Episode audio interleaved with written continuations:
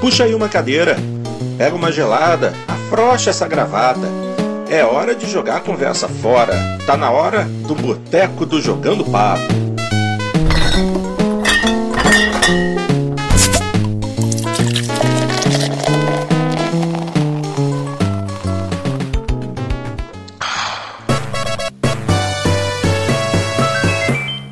E aí, gente, galerinha reunida aqui ao redor dessa mesa, todo mundo com a gelada na frente. E aqui comigo hoje eu tenho o grande Xandão, meu querido Dart Range, o maluco do Programed e o nosso convidado de hoje, o chefe retornou, o boss tá aqui, grande Lucas Andrade Luquita, esse homem que abandonou o mundo dos jogos digitais e foi completamente pro mundo dos jogos analógicos, ou melhor falando, dos board games. E a gente vai conversar um pouquinho a respeito disso obviamente. Fala aí, Luquita, como é que estão as coisas? Maravilha, meus amigos, bom demais estar de volta.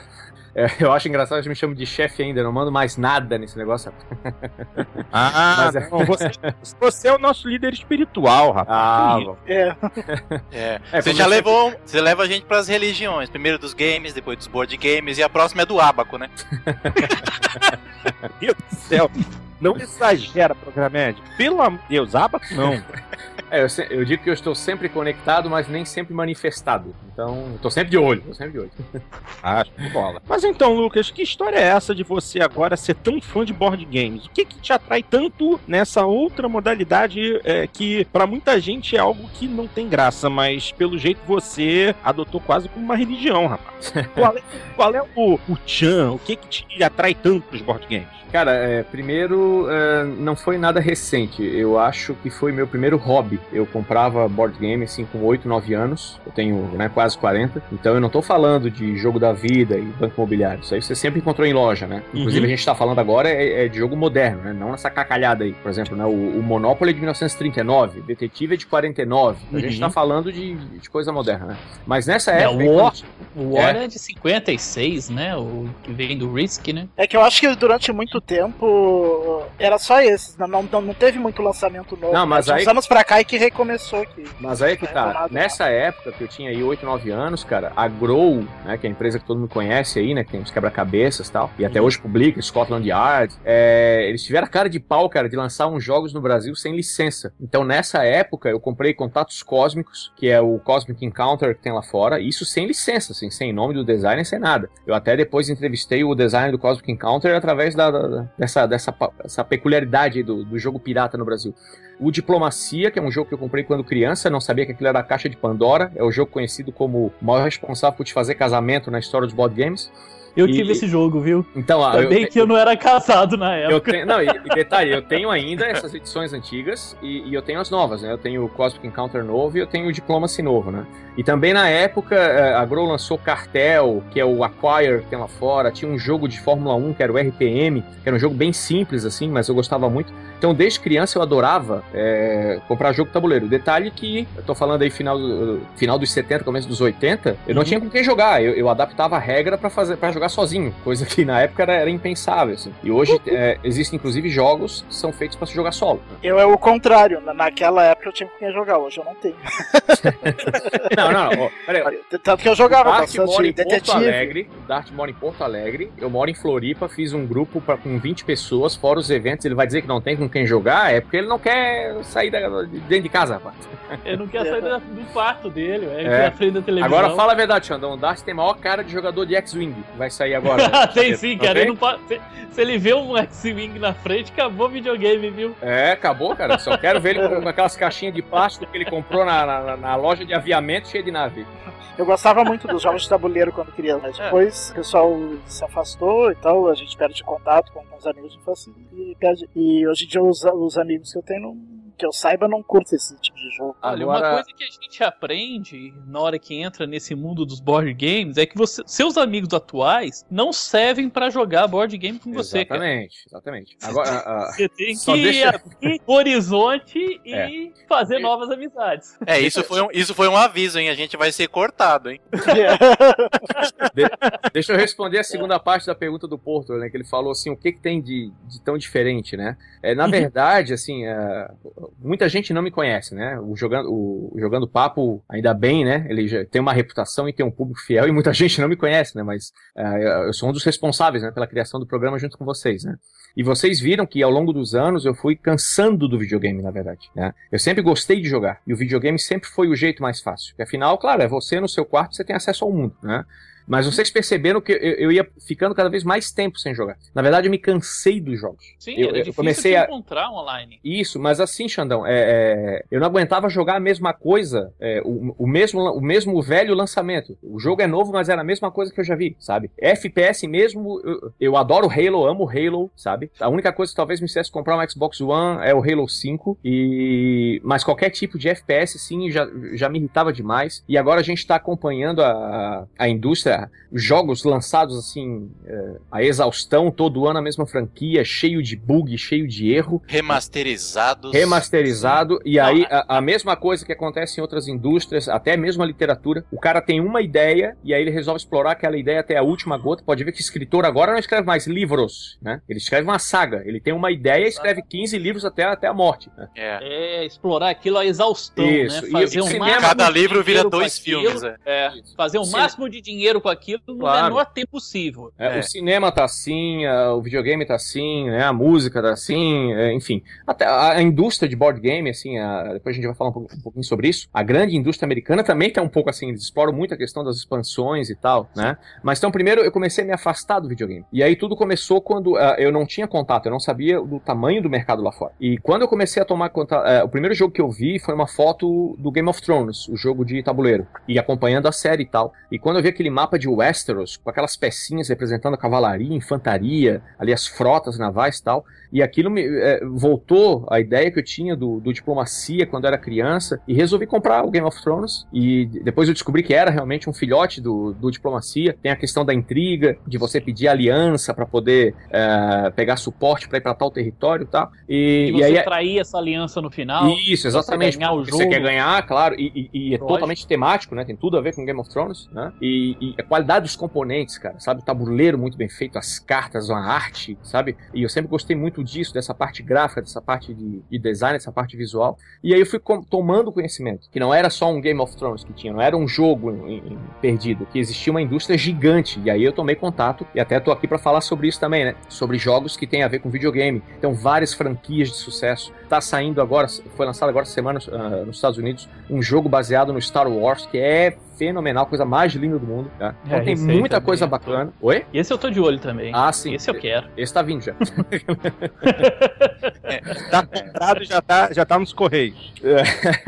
Só depende da boa vontade da alfândega brasileira. É, então, então foi mais ou menos assim, Fábio. É, foi a questão de, de eu ir me desapegando do videogame e, e retomando talvez o meu primeiro hobby assim de infância e voltou com tudo, né? Entendi. Mas foi desapego total ou de vez em quando ainda tem alguma coisa que, que vale a, que você que tem interesse em jogar? Cara, faz tipo, meses. PC, alguma coisa. Mesmo que seja no PC, um joguinho baratinho de Steam. No celular. Um celular mesmo. Abandonou, abandonou completamente o. Olha, ano passado eu ainda corri umas. Dei umas voltinhas no iRacing, mas console mesmo faz alguns meses que eu não ligo, cara. Nossa. É, alguns meses. E não sinto falta.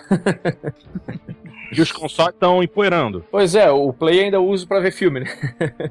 Aí tu vê, a, na, na, geração passada eu peguei o 360 e o Play 3, né? Agora eu não tenho nem o Xbox One, nem o Play 4 e não vejo perspectiva de comprar. Nenhuma, assim. E nesse meio tempo, uh, de março para cá, adquiri 70 jogos de tabuleiro. É. E uma coisa que tem que ser falada é que os jogos de tabuleiro não são baratos também, pois não, é. viu? Não é você chegar e falar, não, vou comprar um joguinho de tabuleiro aqui e sem conta eu levo três, não. Não, eles, inclusive, alguns deles são mais caros que, que, os de videogame, né? A maioria deles são mais caros que um jogo de videogame, sem é, dúvida alguma. Geralmente, assim, ou, ou, se ele tem muita miniatura, ele vai ser mais caro, né? Então, por exemplo, Guerra Porque... do Anel, uh, o Zombicide, que muita gente conhece, né? Mesmo que nunca jogou, não é do meio, mas já ouviu falar do Zombicide. Esses dias eu vi, ontem eu vi na livraria cultura o Catan por 99. Então esse ainda é dos mais baratos. É, o Catan é o seguinte, né? O Catan é um jogo de 95. É ele que talvez seja o grande responsável pela volta, né, dos board games aí no cenário mundial. E ele é lançado no Brasil pela Grow. Então a Grow tem um parque industrial absurdo, né? Ela consegue lançar os jogos com preço bom. O outro que é clássico também, que é o Carcassonne, que é o vencedor do Espírito des Yarres, que é o Ah, esse eu sei jogar, hein? Carcassonne? Então. É. E, e, agora eles vão trazer o Puerto Rico, que é um, um dos 10 melhores jogos do mundo. E a tendência sempre é um, um preço barato. Mas assim, Dart, é, se você é, olhar outros jogos que tem em Varia Cultura e tal, esse que o Xandão falou, Batalha dos Cinco Exércitos, é 350 reais. É um Sim. jogo que tem não, muita miniatura. Batalha dos Cinco Exércitos eu vi também lá, se eu não me engano, era 399. É. É, pois é, mas o, o preço da Devi sugerido é 350, né? É, eu paguei 350 no meu. E da Cultura, Livraria Cultura. Ah, então era 350. É, agora sim, sim. Ó, você encontra, uh, fazendo uh, uma analogia com videogame, você encontra jogos para todos os públicos, todos os preços também, né? Sim. Então a gente é, acha que jogo aí... jogos mais simples de 40, 50 reais. Existem, né? existem. É, esse, esses 40, 50 é aquele que você joga com os primos que vêm do interior, aquela bagunça toda. O de 350 já não dá, é pra você jogar sozinho. É, uma... não, o programa é assim, ó, tem muita coisa boa por, abaixo de 30 reais, por incrível que pareça. Eu posso citar da Galápagos. Não, mas, eu, mas eu acho que nem esses antigos, tipo Detetive e Banco Imobiliário, é tão barato assim. Não, não, não são. Esses aí são na faixa de 70, 80. É. Mas você tem Love Letter, por exemplo, é um jogo de 29 reais, é, é muito divertido, sensacional. É um dos primeiros jogos que eu apresento para quem nunca jogou nada. Tem o Timeline, que é um jogo baseado em acontecimentos curiosos da história, assim, não é nada muito grande, é tudo é, coisa curiosa, assim, tipo a invenção da lata do lixo, ou, ou, ou, alguma obra cinematográfica ou literária, enfim. O Hanabi, que é o vencedor do Espírito des Yarros do, do ano passado, que é um jogo muito legal também, custa R$24,90. E aí, na, abaixo de 100 reais, a gente tem muita coisa legal também. Então, assim, tem para todos os bolsos e para todos os gostos. Né? O preço médio, vamos dizer aí, que é 200 reais, né? Não tá numa média, assim. Grande certo. parte dos jogos é nessa faixa, 200, 220. Né? Tem muita coisa boa acima disso, muita coisa boa abaixo disso. Eu tô procurando algo mais live arcade, assim, na faixa dos 30. Tem alguma coisa? Sim, é. Então, esse. live arcade. Esses que eu citei, Love é, Letter. Fazendo uma analogia, né? Uhum. Esses que eu citei, por esse preço, é, é, é, são alguns dos melhores que eu encontro no Brasil: Love Letter, Hanabi e o Timeline. E, e se a pessoa quiser começar no mundo do, dos board games? Ela nunca jogou um board game na vida, não, não, não entende como funciona, que você tem que ler o manual, as regras e tudo claro. mais. Por que tipo de jogo a pessoa começa? Cara, a minha dica número um, eu até escrevi, a gente tem um blog, né, que é o Onboard BGG, e eu fiz um artigo lá, o top 5, né, para começar a sua coleção. Para mim, o jogo número um, para quem nunca jogou nada, é o Ticket Ride, que muita gente talvez conheça do aplicativo, no, no iPhone, no iPad, tem na ele Steam. Teve, ele teve no, na Live Arcade também, né? Sim, tem ah, versão para 360. Ah, tá. É, tem, tem no Steam, tem no iPad, tem no iPhone. No Ticket Ride, é, você viaja pelos Estados Unidos e você coleciona é, passagens, né? De trem. Muita gente fala errado, diz que a gente constrói ferrovia. Não, a gente não constrói nada. Não. Ferrovia tá pronta, a gente viaja, né? Então é começo do século XX, então tá na moda passear de trem. Então é um jogo muito simples, é um tema leve, porque trenzinho agrada a todo mundo, né? É dinâmico. Exatamente. Tem a sua dose de estratégia, então visualmente muito bonito, muito simples, tá? O preço razoável é 179 reais. Agora saiu uma edição de luxo, essa que o Xandão pegou, eu também tenho. É... que, que, o pessoal xingou bastante no Facebook, né? Isso, que aí eu escrevi um artigo, escrevi um artigo chamado Ticket to Fight, né? Porque aí a galera da inveja, né, fala de quem compra. Imagina igual você comprar uma Halo Legendary Edition, né, que vem com tudo que tem direito, e aí sempre tem aquele cara que vai achar que não vale a pena, mas enfim. É. Mas por incrível que pareça, no, no, no, no, mundo do board game tem mais gente invejosa do que no mundo do videogame. Cara, tem muita treta, viu? Tem, tem. Você não pode é. postar caixa fechada, não pode colocar a sua estante lá, jogos que você é, comprou. É, Sempre se, vai se, ter alguém que vai posta, achar ruim. Se tu posta uma foto da coleção, o invejoso vem lá e fala: tá, quero ver o tempo pra jogar tudo isso. Isso é problema, é meu, o dinheiro é meu, o tempo é meu, interessa. é. Mas, mas, mas tu que sempre falou, né, que o, que o bom é comprar o jogar, é, é, que dá muito trabalho. Jogar estressa, né? Quando é. a gente trava na fase, né? Fica preso no bug. O bom é comprar, comprar é só alegria. Ah, a Janinha mesmo mesmo hoje tava correndo atrás do Smash Bros, né? Ela viu na uhum. loja e queria comprar. E ela já tinha comprado pela internet que tava já na transportadora, né? Pois é, quando a gente quer uma coisa, a gente quer uma coisa. É, exatamente. Mas assim, a, a, o, o programa médio, assim, bons jogos de entrada, né? Eu acho que o, o Ticket Ride é sempre a minha opção número um. O próprio Catan, que o, que o Dart falou, que é um jogo que se encontra até em loja de brinquedo. Aliás, o Catan a gente jogou bastante na Live Arcade. Né? É, exatamente. Ele é um jogo que envolve negociação, então você está sempre presente, assim, mesmo que não seja o seu turno, você pode trocar alguma coisa, né? E o próprio, o próprio Carcassonne, né? Também tem, tem na, na Live Arcade, também tem versão digital. Tem muito board game com versão digital, que às vezes é uma boa, uma boa porta de entrada, né? Uhum. E a sensação do momento, que não é um jogo difícil, né? Que é o Zombicide, que é um jogo de apocalipse zumbi, né? Tem um monte Foi exatamente de... a minha porta de entrada e a minha perdição. Cara. Eu acho que é a porta de entrada para muita gente, assim. Quando você quer impressionar, você bota o Zombicide, porque o Zombicide, assim, você tem missões para cumprir, então você vai montando o tabuleiro conforme a missão, assim. Ele, ele é modular, né? Ele vem com pedaços, né? A gente chama tiles. Você vai montando os tiles conforme a missão. Então tem missão aí de 40 minutos, tem missão de 3 horas, tem missão 5 horas. Já joguei, já joguei 5 horas de Zombicide. Ah. É, aquela então, velha máxima, né? Qualquer coisa que você adiciona zumbi fica melhor, né? E aí, assim, é um jogo que, que foi financiamento coletivo no Kickstarter. A primeira temporada conseguiu 800 mil dólares, a segunda bateu 2 milhões de dólares, e a terceira agora bateu 3 milhões de dólares. E aí vem vários O maior sucesso, zumbis. né, de financiamento coletivo é o maior, site. Exatamente. Então é um jogo muito bonito, um jogo simples, é um tema que agrada a gurizada, né? Eu até vou, vou fazer um top 5 em breve, que é o top 5 para jogar com seu filho, né? E o top 5 para pegar jogadores de videogame, e eu acho que ele tem totalmente o. E ele não é tema. complicado para quem tá começando. Não, ele é um jogo Não, simples. Extremamente sabe? intuitivo, extremamente é. intuitivo, fácil, divertido e bonito, muito bonito. Ele foi minha porta de entrada. Eu, eu, eu tava assim, eu tô nesse mundo de, de board game desde agosto, né? E eu tava olhando o Luquita falando de, de board game, board game, falei, o que, que esse maluco tá falando? Deixa eu dar uma olhada Falava nisso, que nem né? o Whiplash do Homem de Ferro 2, né? I want my board. É, é. Eu, falei, eu pensei, o que, que, que, que esse maluco tá tanto falando de board game? Deixa eu ver o que, que é isso. Aí vi o Guerra dos Tronos board game, achei lindo, maravilhoso e interessei. Falei, pô, bacana, vou procurar. Não, e, na, e, na, mesma época que o, que o. Acho que um pouquinho depois até que o, que o Luquita tava começando a entrar nos board games, teve um Nerdcast sobre board game. Isso, teve. teve, teve sim, teve sim. Né? Daí então, eu me lembro aí... que ouvindo aquele Nerdcast até fiquei com vontade, só que eu com a falta de gente pra jogar, desisti também falta de dinheiro. Aí eu tava, eu tava procurando tal, aí falei, ah, deixa eu ver aqui no, no YouTube pra ver o que, que eu acho, né, de board game, cara. E deparei com Zombicide num, num canal, né, um canal até que eu sigo, é sensacional.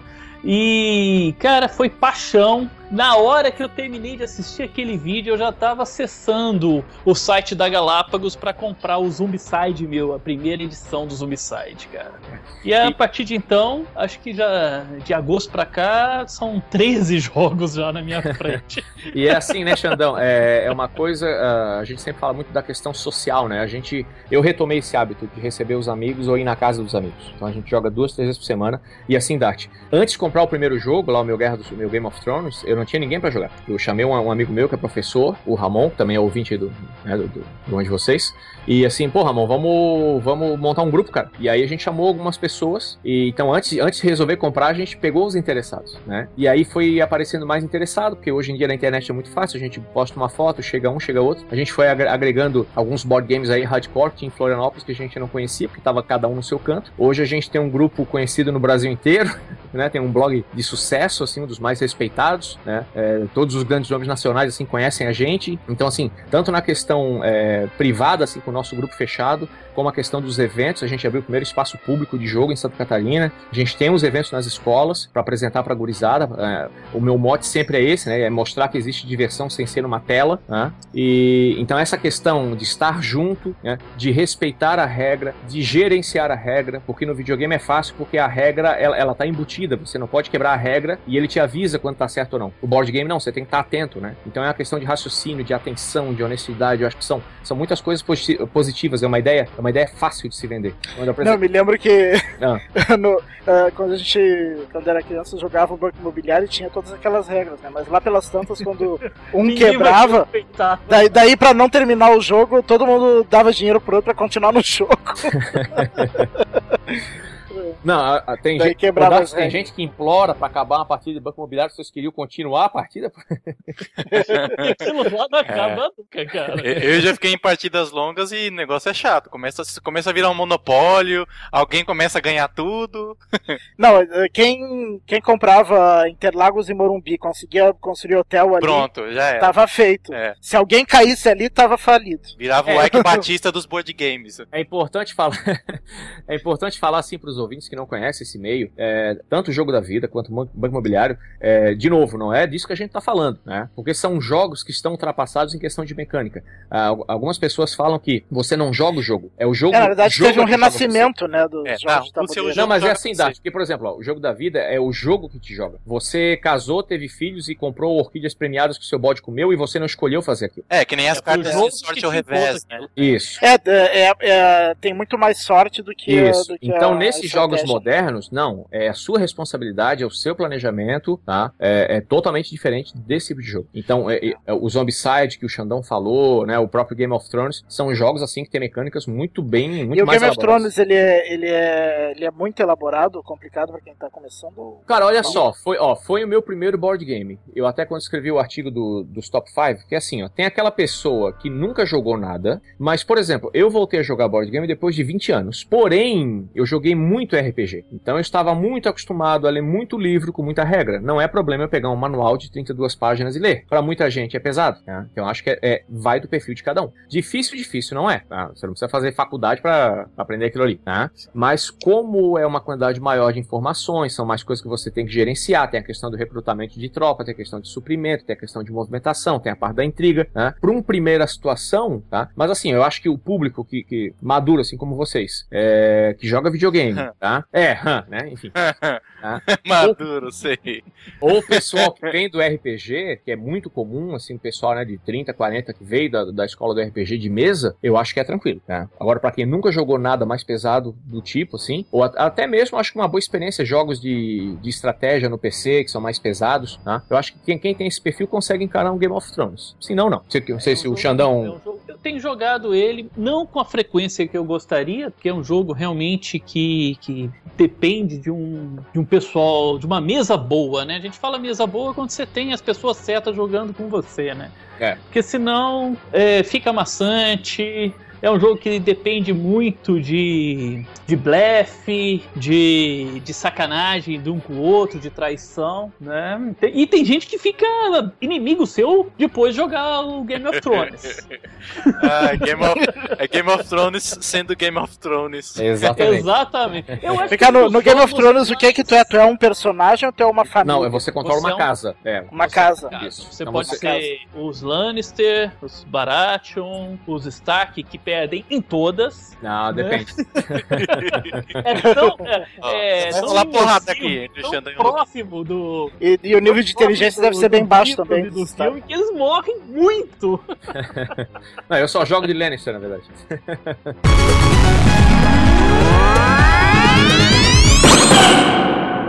Pois bem, gente, daqui a pouquinho a gente volta a falar mais de board game, porque já acho que a gente tem que ler um pouquinho dos e-mails também, né? Então, a primeira mensagem foi enviada pelo nosso querido Leonardo, também conhecido como Leo Hard 7. É. Escreve assim: Aqui é o Leo Hard. Ô, Leonardo, parabéns mais uma vez, pessoal do Jogando Papo, pelos 50 episódios. Quero também informar que finalmente ouvi todos os casts do Papo da Coruja até o último, concluindo a façanha no domingo passado, dia 30 do 11. Ou seja, Eita. mais um maluco, né? Sendo Cada que. Custo, né? É, sendo que comecei a ouvi-los faz poucos meses, desde o cast 35 do Jogando Papo sobre Titanfall, ou seja, ainda tô novo na casa. Mas foi muito bom ouvir todos os papos da coruja. Agora pretendo ouvir todos os Jogando Papo desde o primeiro e até onde vocês continuarem fazendo este excelente cast. Quando comecei a ouvi-los em junho desse ano, eu buscava podcasts antigos dos jogos que já estavam ficando batidos no 360, já que tinha adquirido console no ano anterior e os jogos usados eram uma boa opção. Mas achava chato não ter ideia do que comprar. Mas graças a esses velhos podcasts, pude saber o que realmente valia a pena. Um exemplo é Tenchu. Só vim saber que tinha saído pro Xbox através de vocês e pude me poupar de jogar Viva Pinhata e outros. Isso já foi de grande valia. Meu bolso agradece. Alguém aqui jogou Viva Pinhata e gostou? Eu joguei Viva Pinhata e gostei, tá? Não fala mal de Viva Pinhata, hoje, não. Se seu Hoje eu ouvi a trilha de Viva Pinhata, tu acredita? Hoje eu ouvi a trilha. Eu gosto da trilha, eu gosto do jogo. Eu tenho agora, alguns agora sobrinhos, que... então eu joguei um pouquinho com eles, né? Uhum. Agora ele tá falando que o bolso dele agradece. Espera terminar esse, esse cast hoje. Vamos ver se o bolso dele vai continuar agradecendo. é. Mas Tenchu, não é aquele Tenchu Z, que era uma bomba? É, Tenchu Z era uma bomba. Eu não lembro se tinha um antes do Tenchu Z. Não sei. Ó, mas ele, mas ele, ele gostou, viu? Ele comprou Tenchu no lugar do Viva Pinhata, pra vocês terem uma ideia. Olha, eu não, eu não sou lá muito fã de Viva Pinhata, mas é muito melhor que Tenchu Z. Eu não... Ah, eu gosto do Viva Pinhata. Eu acho que. É, eu, não... a, a, eu joguei um pouco, mas não gostei muito. A Rare tem um produto bacana aí que, que é pro público infantil que eles não, não deveriam abandonar. É, é um jogo um muito bem feitinho. jogo pra público infantil, né? É, que nem, por exemplo, tem esse Zou Tycoon que saiu pra, pra Xbox One e 360 é um jogo que não serve nem para adulto nem para criança. Ele fica ali no meio termo, sabe? Você tem os. É, eu acho que ele deve ser muito complicado para é, criança. É muito complicado para criança. E para adulto é, é, muito é chato. É, é, Já o Viva Pinhata, é, uma criança consegue entender, jogar e conversar e com se divertir. E se, se divertir, divertir muito. Que ele é dublado. Nossa, minha, minha sobrinha com 3, 4 anos pedia, sentava pra gente, sentava para jogar, ela conversava com o personagem. Era uma experiência bem bacana. Show de bola. Só pra terminar então a mensagem, estou recomendando a todos que estão comprando videogames da geração passada a ouvirem o cast. E ainda tem muita gente só no Play 3 e 360. Por favor, não esqueçam dessa galera. Valeu. Bom, é, aí já fica um pouco complicado. O que a gente pode fazer é recomendar a todo mundo que é, recentemente entrou no, na geração passada, graças às quedas de preço recentes de Xbox 360 e PlayStation 3. Muita gente comprou os consoles agora, finalmente na, na última Black Friday. Teve gente que veio adquirir os consoles durante esse ano. E são aparelhos que estão praticamente saindo de linha, mas uh, existem centenas de milhares de excelentes jogos que podem ser encontrados para eles. E se vocês têm alguma dúvida, deem uma olhadinha no nosso site, no jogandopapo.com.br e vão na parte do Papo da Coruja, que a gente tem todo o nosso arquivo do Papo da Coruja por lá. Deem uma olhada nos jogos que a gente já avaliou. Nós fizemos fizemos diversos reviews. Falamos isso, aí, muito... isso aí é do tempo que eu trabalhava nesse negócio aí. É, é. Do, do tempo que o Lucas trabalhava. Ai, ponto. Ai. E, assim, e, e, além de vocês estarem prestigiando o Papo da Coruja, que foi um trabalho que a gente fez durante muitos anos, botou muito sangue, suor, lágrimas e risadas, vocês também vão ter a oportunidade de conhecer um pouco mais sobre jogos que talvez sejam interessantes de comprar agora e que vocês vão conseguir adquirir por preços muitíssimo mais interessantes. Sim, por exemplo, é, eu recentemente tive que comprar um 360 novo, né? Porque meus sobrinhos jogam aqui em casa e, e o meu antigo morreu. É, então eu tô tendo que baixar toda a biblioteca que eu tinha. Aí, nossa, por exemplo, já tenho 63 jogos baixados e ainda nem sei quais faltam. Eu tô olhando um por um. E a biblioteca que tem disponível no 360 é muito grande. Imagino que no, no PlayStation 3 também seja já. É, e pérolas, quer dizer, não sei se é pérola que eu ainda não joguei, mas por exemplo, Bioshock Infinite tá por 26 reais atualmente, né? Então. Dos melhores jogos da geração passada. Sim, então, tá por 26 reais. Em, Olha só. Aí, aí eu fico entre comprar o Bioshock Infinite ou comprar o Brothers, né? Aí eu fico meio que em cima do muro. Quer dizer... Compra os dois que estão baratinhos os dois. É, então. Depois eu compro um board game na volta, né? É, é pode, pode, pode, comprar o do Bioshock Infinite também, que é muito bom. Tem board game do Bioshock Infinite? Tem. É, que beleza. A gente vai falar a respeito disso daqui a pouquinho. Mas assim, é... eu lembro de ter pago 199 reais no lançamento para ter Burnout Paradise, que foi um dos melhores jogos de corrida da geração passada. O, o, se, se não foi o melhor, foi o mais divertido divertido da muito geração divertido. Hoje você compra essa, hoje você compra esse jogo por 19 reais. Aliás, o Burnout Paradise foi o jogo de estreia do Papo da Coruja, né? Verdade. foi, né? É. é saudoso, gente. saudoso. Saudoso. O jogo politicamente incorreto onde você te premiava por destruir coisas. o, jogo, é. o jogo da cidade fantasma. É. é. É isso mesmo. A próxima mensagem foi enviada pelo nosso ouvinte Otávio Módulo e ele escreve assim: E aí, galerinha do Jogando Jogando Papo, tudo tranquilo? Sou o Otávio, lá do podcast Meu Jogo Não Salva. Valeu pelo jabá grátis. Claro. jabá grátis nada, já estamos fazendo a fatura aqui. É, o boleto já tá saindo. É. o Vai chegar já chega aí qualquer hora. Dá pra pôr em débito automático se quiser. É, é, é. Muito engraçado. A gente aceita PayPal. Poxa, gente, que, o que que os outros vão pensar da gente assim, rapaz? Que a gente é tudo carniceiro? Fala sério. Não, mas a, é, gente, a gente é, faz Black Friday também, não tem problema.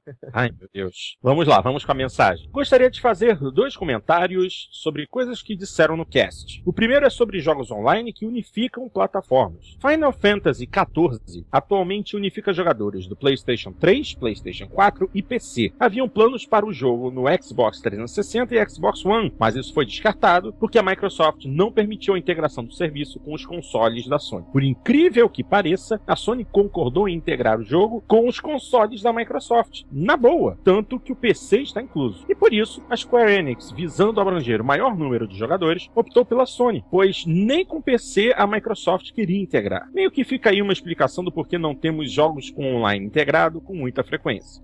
Eu acho que a Microsoft ficou com trauma de integração depois daquele jogo lá. Depois do Shadowrun. Do Shadowrun. É. Shadowrun. Aquilo foi um desastre, né? Total, total, total, total. A segunda coisa que queria comentar é que está errado quem disse que o Sol nasce necessariamente sempre no leste. Atualmente usamos dois nortes diferentes. Não, mas aí é o seguinte: ah. é, mesmo que ele tenta nos convencer de que hum. estamos errados, de falar que o Sol é, não nasce somente no leste, ele nunca vai nascer no oeste. E o DW continua equivocado. É. tá? Por mais mas... que ele vai um pouquinho para cima, um pouquinho para baixo, ele não vai atravessar pro oeste, cara. O, máximo que vai acontecer é nascer no leste e morrer no leste. Mesmo considerando toda essa explicação científica aí, a, a, variação é pouca, na verdade. A variação é pouca. Pelo, cara, que dá, pra, tá. pelo que dá pra entender no, no, nessa, toda essa explicação enorme que ele faz. Ou seja, do, não do norte magnético e geográfico. É, azimuth, que palavra bonita é essa, né, que ele escreveu pra gente. É, eu vou até colocar aqui que eu vou colocar no meu dicionário agora, só descobrir o que Azimuth você tem que botar na iTunes Store, que faz maior sonzeira aqui, por exemplo. Isso, exatamente. Bota Azimuth na, na iTunes Store que vai ser bom demais, você vai gostar demais. Mas olha só, é uma explicação muito técnica. De qualquer forma, meu querido Otávio, obrigado, muito obrigado pela explicação. Isso só vem com comprovar que o DW continua errado, tadinho. É, Azimuth, podia... imagina se fosse nome de gente. Azimuth, menino, vem pra dentro almoçar. Cara, não duvide que deve ter alguém chamado Azimuth nesse mundo. Tem gente chamada de coisa bem pior, né? Então, Azimuth ah, não é nada. Deve ter Azimuthson. Azimuthson. Eu adoro botar. Olha só, eu sou, eu sou tão babaca, mas tão babaca que nesse momento eu estou entrando no Google e digitando Azimuthson. Então, vamos lá, vamos lá, outra da turma. Vai, vai no Google Imagens. Não, não tem. Não tem, graças a Deus. Demos sorte. Mas agora já demos ideia, né?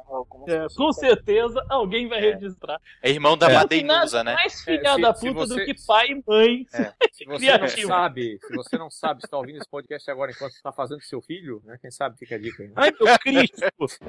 é, vai saber, né? Se não é trilha sonora aí. Do, acabou, do aquele, acabou a playlist Ó, de música melosa, caiu. Trilha aí, sonora pra coito, jogando, jogando papo. papo. Meu Deus! E trilha sonora, o nosso amigo Luquita conhece, viu? Cadê o Hugo pra incentivar a rodada de cerveja aqui, hein? vê mais uma aí, vê mais uma.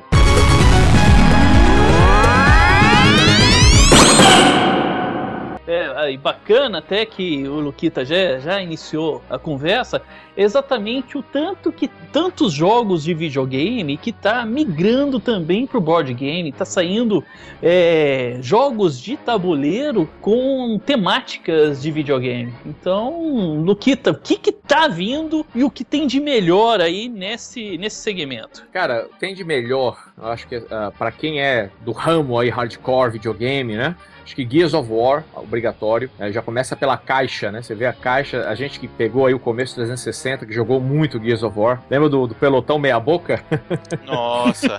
que a gente era ruim demais, né? Então, o, o Gears of War é um jogo tabuleiro é, com miniaturas, também é um jogo da Fantasy Flight, é uma da, das maiores aí do mundo e compra obrigatória para quem é fã da, da franquia. Esse é para jogar com a trilha sonora de fundo, né? Ele recria alguns momentos do Gears 1 e do Gears 2, é um jogo baseado em missões. As miniaturas são lindas, cara. Então procura aí. Você pode entrar na fantasyflight.com ou digita no Google, né? O Gears of War Board Game. Você vai ver que eu tô falando. O pessoal gosta de pintar também a, as miniaturas, fica melhor ainda. Então, um jogaço Gears of War, altamente recomendado. Acho que o Bioshock aí que foi citado, né? O Bioshock Infinite. Um jogo também muito lindo, saiu pela Played Hat. E ele é tão fiel, assim, é, você joga como Founders ou como Vox Populi. Sim, tem, tem inclusive a, a, o Booker e Elizabeth, né? Que ficam, ficam passeando ali pelo tabuleiro, pelo tabuleiro criando caos. Né? É um jogo muito interessante. E o Bioshock, o original em Reptil, tem algum? Não, não tem. O, não. não. só tem o, o terceiro, né? É. O Civilization, tá? É, é Opa, um olha aí, Randy. Então, Civilization é um jogo muito legal. O nome do jogo é baseado mesmo na, na, na franquia, tanto é que na, na, na, embalagem tem o selinho da empresa. Esqueci a empresa, Civilization. Não é Firaxis? Isso, essa mesmo. Tá, tá lá o, o, logotipo, já tem duas expansões, inclusive. E é a mesma ideia, assim, como é que você recria isso, né, num jogo de, de tabuleiro? Você tem os tiles, né, como eu falei, que são aqueles quadrados, né, que, quando eu falei do Zombicide, mas eles não estão todos com a face para cima, né? A maioria está com a face para baixo e à medida que você vai mandando o colonizador, você vai desvirando, né, ali para simular você o fog, né? revelando aqueles tiles. Isso, vai revelando, né? Então você pode é, progredir militarmente, tecnologicamente, né? É, é bem inspirado mesmo na. É, eles trabalharam junto, né, com a, com a empresa digital para fazer essa versão. Tá? Um é muito, assim, é muito parecido com o que você vê no jogo é, bem parecido. digital. É, agora sim, ó, esse é um jogo pesado, tá? Civilization é um jogo muito pesado, tem um manual bem complexo, tem muita coisa para você gerenciar. Se você jogar com as expansões, então, uh, absurdo, tá? É o tipo de jogo, é, é, é, são jogos de civilização. Civilization, acho que é o, é o representante pra galera do videogame que se identifica mais, né? Mas tem outros jogos de civilização famosos, como Through the Ages, Nations, Clash of Cultures, que são excelentes. Peraí, peraí, você falou de expansão, board game também tem DLC. Tem. é, tem muita expansão. É isso mesmo. É, só que não tem o D, né? Porque. É. Não, tem assim, LC. Não, é, não, não, é, não é de download, né? É, e não tem 40 GB também, né? O tamanho. uh, o que que acontece, né? Uh, tanto o Gears of War, por exemplo, como eu falei, o Gears of War você tem sete missões na, na caixa principal.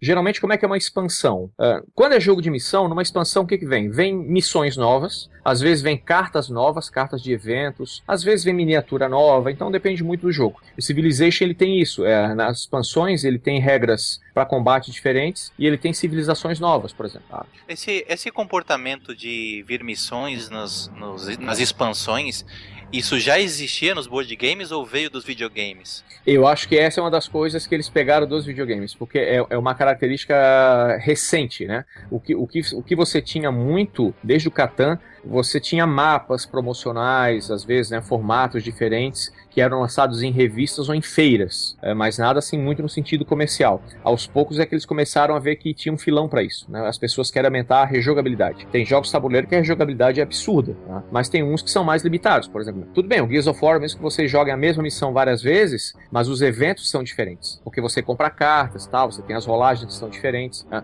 É, é, é, é diferente de jogar a mesma missão no videogame várias vezes. O que pode acontecer é muito distinto. E como é que são os turnos nesses jogos? Eles como, é, são como os antigos, que a maioria era dado ou não? Depende do jogo. Assim, é, é, é bom a gente explicar rapidamente, né, Xandão, que tem. É, vamos dividir os jogos em, em, duas grandes famílias. O pessoal chama de Ameritrash, que é o lixo americano, que é um termo pejorativo. O que é o Ameritrash? Geralmente é um jogo que envolve combate, miniatura, então no caso confronto direto e rolagem de dados. Então Zombicide, Star Wars, Gears of War, rolou pancadaria, rolou miniatura, geralmente é Ameritrash. E é tem uma muito outra... voltado para cultura pop também. Né? Exatamente. Sempre fazendo isso. referência à cultura Videogame, pop. cinema, os Zombicide tem, os tem isso muito forte, né? Os personagens dos Zombicide são inspira inspirados em Big Bang Theory. É, saiu agora o Heisenberg, né? Só que aí é outro nome, é o Spencer. Tem o, tem é. o Stallone no Zombicide, tem, tem o Dr. House, tem tudo que você imagina, né? E, e, tem outra família de jogos que são os Eurogames, que são os jogos europeus. Esses geralmente a gente está falando de jogos com característica econômica, é, com trocas, quase nenhuma sorte envolvida, e aí, em vez da miniatura são os cubinhos de madeira, ou as pecinhas de madeira. Né? E se o pessoal acredita que existe treta entre Sony e Microsoft, não faz a menor ideia do que é a briga entre a Mary Trash e jogo euro. é,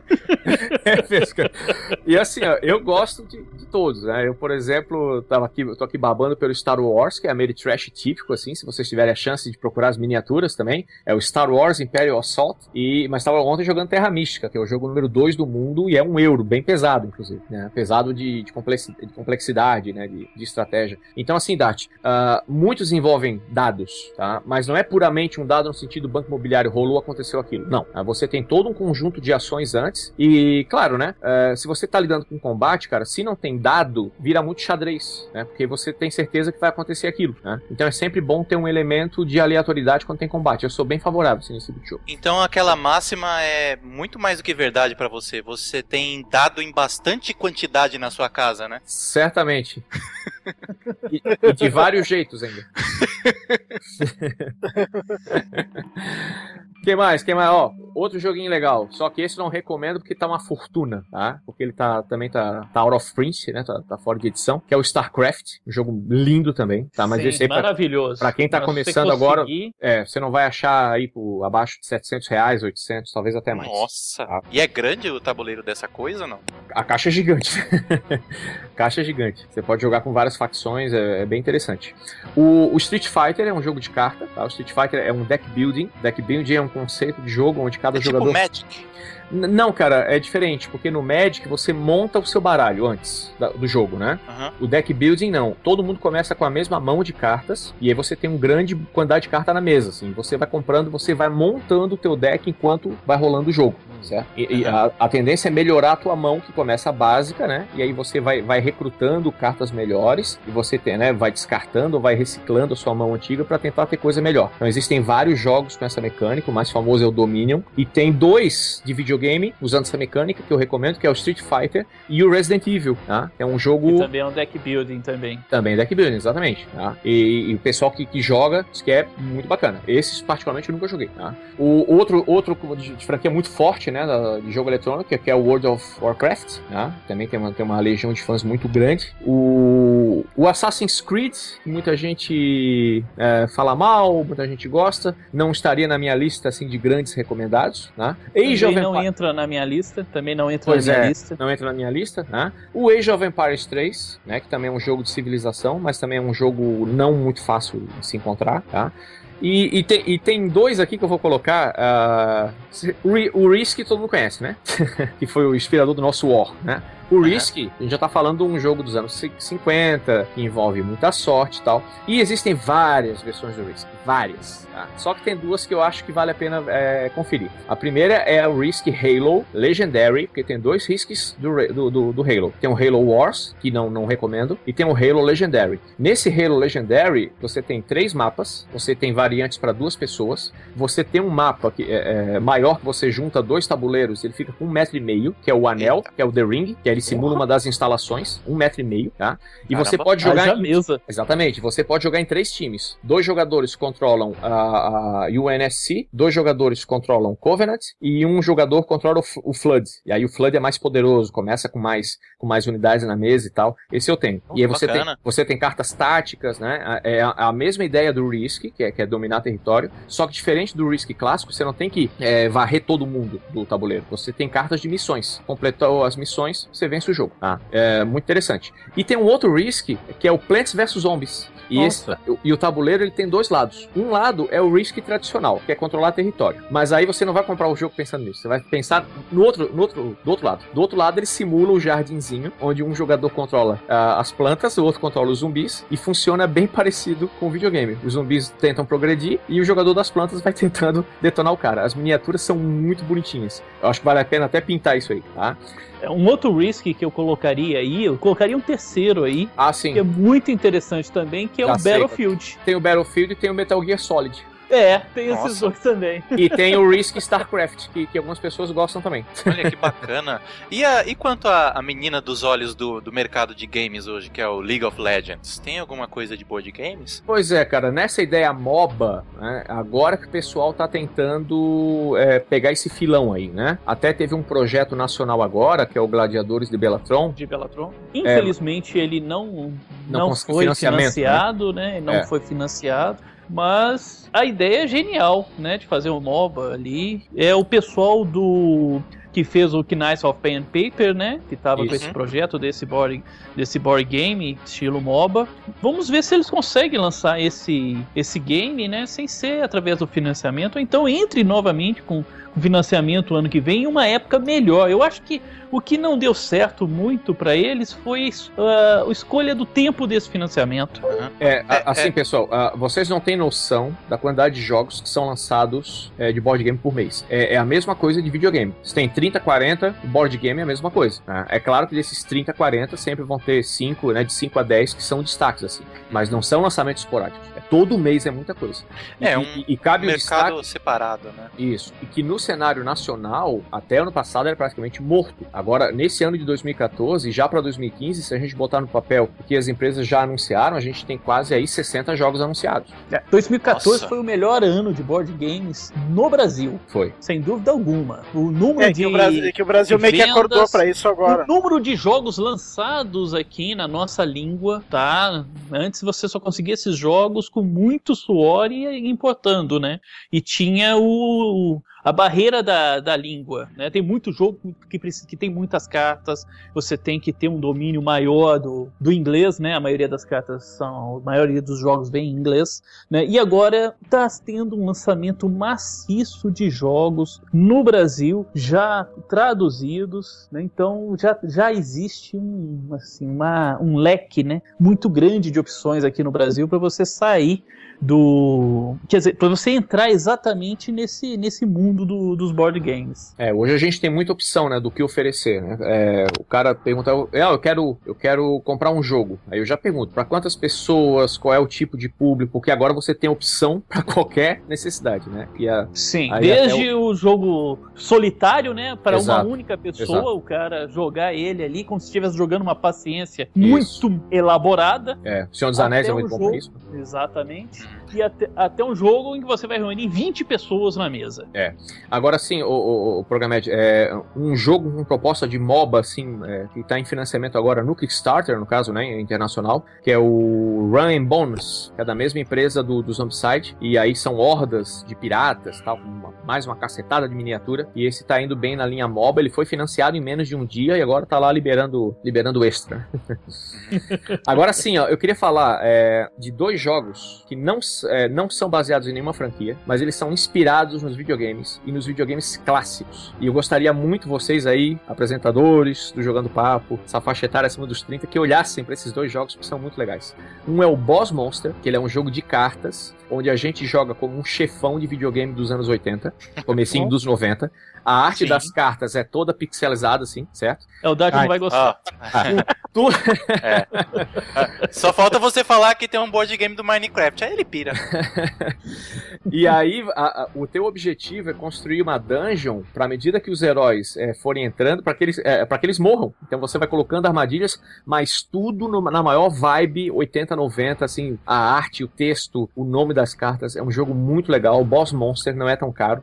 E um e que saiu agora. fazendo referência a jogos de videogame desta época. Exatamente. Todos. E tem um mais power ainda que saiu há uns dois meses pela, pela Z-Man, que é uma outra grande empresa de board game, que é o Battle at the Campbell's Cascade. Esse jogo, ele simplesmente simula um jogo, aquele típico jogo do shoot them up, né? Aquele jogo de navezinha espacial que chuta, que, que chuta, que atira tudo que vem pela frente. Aham. Uhum. Pô, legal. Eles montaram um sistema, é, é difícil explicar, é bom ver uma uma foto. É, você vai controlando a sua navezinha e, e, são várias cartas onde aparecem os asteroides, as melhorias e tem até um chefão.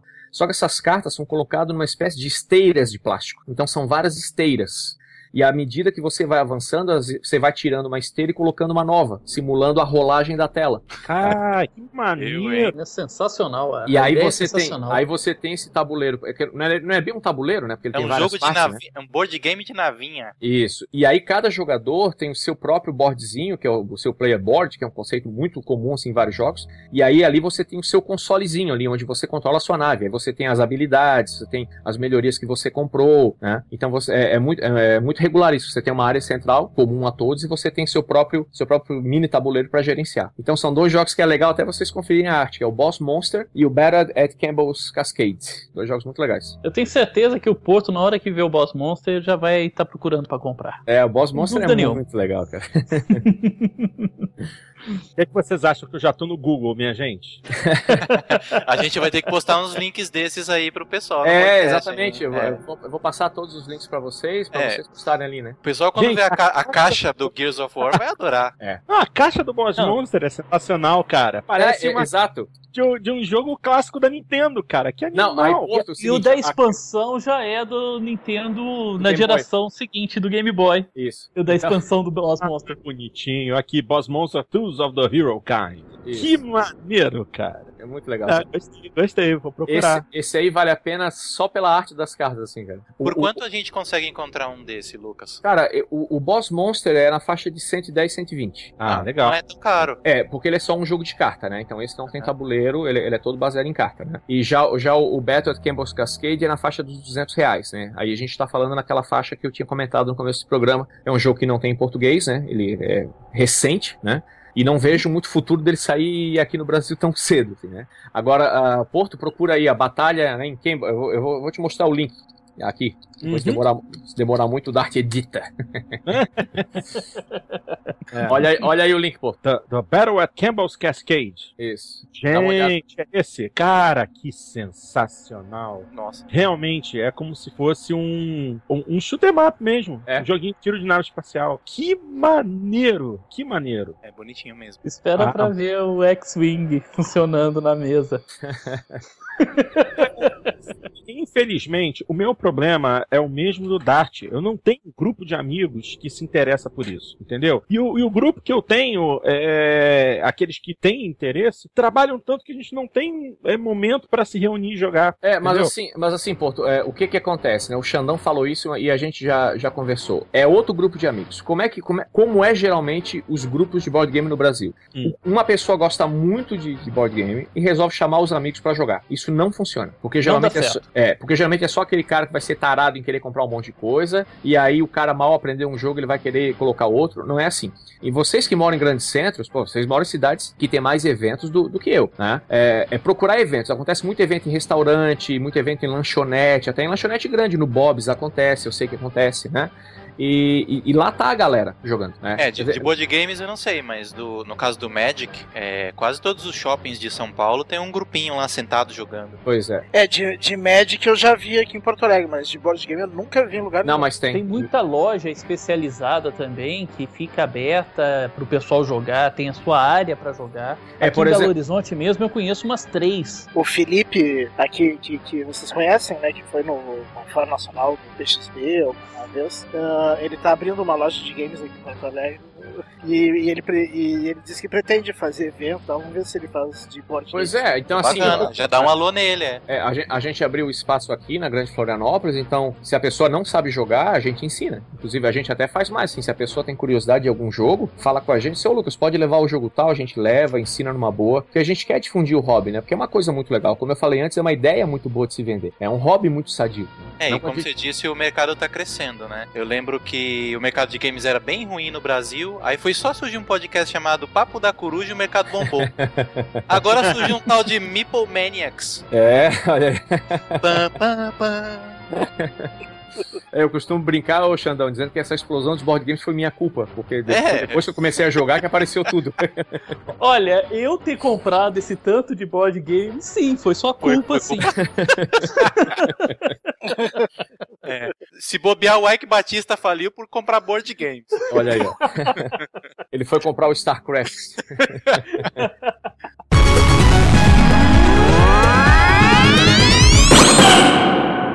Bom, é, eu vou, vou pedir mais uma pausa aqui para poder fazer mais uma leitura de e-mails e depois eu, eu quero conversar a respeito de como comprar, onde é melhor comprar, faixas de preço, algumas coisas assim, porque tá começando a bater um interesse da minha parte, viu? Pronto. essa, é, é, essa que é a desgraça, esse pronto Vamos que é a desgraça. certeza que esse boss monster você já vai estar tá procurando pra comprar. Vamos eu, mudar é, o nome do podcast pra Jogando Dado agora. Jogando Dado, olha. Aí não, e os euros? Vamos deixar é euro de fora, não? É. e os card games, né? Tá certo. Bom, mais um e-mailzinho aqui. Esse foi enviado pelo nosso querido Javier, que a gente conhece melhor como Elcid BR, lá do PXB. E ele escreve assim: Caros amigos aqui. Que a gente chamou de Xavier uma primeira é, vez. Não, é, Javier, é com, é com J. Então, é, caros amigos, aqui é o Elcid BR68 do PXB, é, também conhecido como Javier, um amante latino. É, desfolhar margaridas sobre como vocês estão cada vez melhores e tudo mais é desnecessário. Porém, vocês. Não, não é desnecessário, desnecessário, não. A gente gosta muito. É, pode, pode elogiar bastante. Isso massageia o ego, é muito bom. É, se tem seda aí, rasga, pode rasgar. É, é rasga, não enrola. É. Porém, vocês estão cada vez melhores e meus parabéns pelo papo de boteco. Foi muito bom. Tenho aqui uma pergunta para o F Porto, meu valorosíssimo colega gamer. Hum, essa história de valorosíssimo aí não. Desfolhou não... a margarida para você, hein, pô? É, é, um pouquinho mais. Meu valorosíssimo colega gamer, já sabendo que suas finanças foram pro saco, vai dar para comprar. Não, não vou dar para comprar porra nenhuma. Eu vou conseguir comprar The Crew. E o que esperar desse jogo? Deu o quê? Como é que é o nome? The Crew. Ah, Mas, tá. E o que esperar desse jogo? Afinal, se não me engano, é a primeira incursão da Ubisoft no mercado de games de corrida. Vamos por partes. Primeiro, não. Não é a primeira incursão da Ubisoft no mercado de corridas, porque a Ubisoft já produziu jogos de corrida no fim da década de 90 para videogames. A Ubisoft já produziu diversos jogos de corrida, na verdade. Isso é o primeiro MMO de corrida deles, mas eles já produziram muitos títulos, inclusive simulador de Fórmula Fórmula 1. Sim, eles têm uma certa experiência com isso. Mas essa é a primeira incursão deles nos consoles atuais, na verdade, porque não me recordo de nenhum jogo recente da Ubisoft em consoles, seja no 360, Play 3, nenhum jogo de corrida que levasse a chancela deles. Quanto ao The Crew, cara, eu joguei o beta e honestamente tô fora. Que jogabilidade lixo. A jogabilidade é completamente inconstante.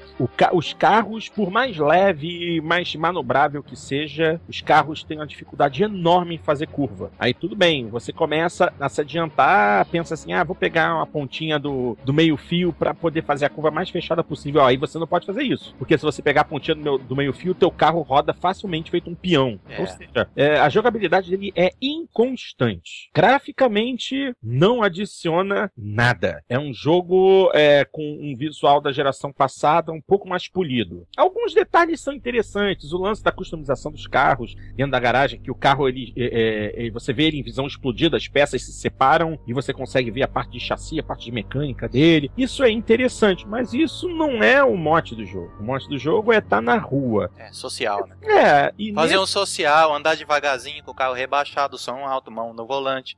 Você não tá. Isso não é Need for Speed Underground. Pelo amor de Deus. Mas. Tinha o rumor do remake vindo aí, né? É, aí, aí a gente pode até pensar, um remake de Underground foi, foi o melhorzinho daquela época. Depois veio muita lixeira. Quando eles começaram a fazer jogo com a temática de Velozes e Furiosos, a coisa começou a ir pro saco. O primeiro Underground ainda valeu. O primeiro é ótimo. É. Mas voltando pro Zé Cru, Zecro. Zecro. É... Fora isso, eu acho que a única coisa que realmente interessa no jogo é realmente essa possibilidade de você conseguir atravessar os Estados Unidos, eles terem recriado muitos pontos é, do, do, país com fidelidade, é, locais de turismo, visuais, essas coisas. Tá muito legal, tá interessante. Mas eu acredito que não seja é, motivo de compra do jogo, não. Inclusive, porque o, o, as notas dele no Metacritic estão baixas bem baixas. É outra, outra bola fora da Ubisoft, né? É, é mais um jogo megalomaníaco da Ubisoft nesse ano que, que não, não dá certo. Exatamente, exatamente. É uma pena, porque eu realmente esperava, esperava bastante por esse jogo. Era prometia muito, porque a Ivory Tower, que é a, produ a produtora, é, tem elementos, tem, tem parte da equipe que trabalhava na Eden Games, responsável por Test Drive Unlimited. E, infelizmente, não atendeu as expectativas. Uma pena, uma pena. Mas, de qualquer forma, o que, que se pode fazer, né? É continuar É... Agora, agora, eu só quero pegar um gancho aí hum, e aproveitar que o Luquita tá aqui. Ui. E nos board games, Luquita, o que, que tem de jogo de corrida que vale a pena?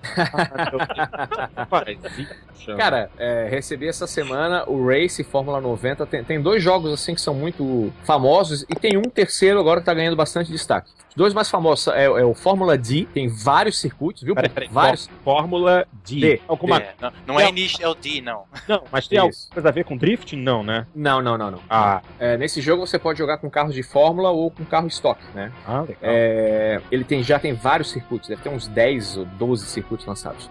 E tem o Race Fórmula 90, que é uma homenagem aí, né, às temporadas dos anos 90.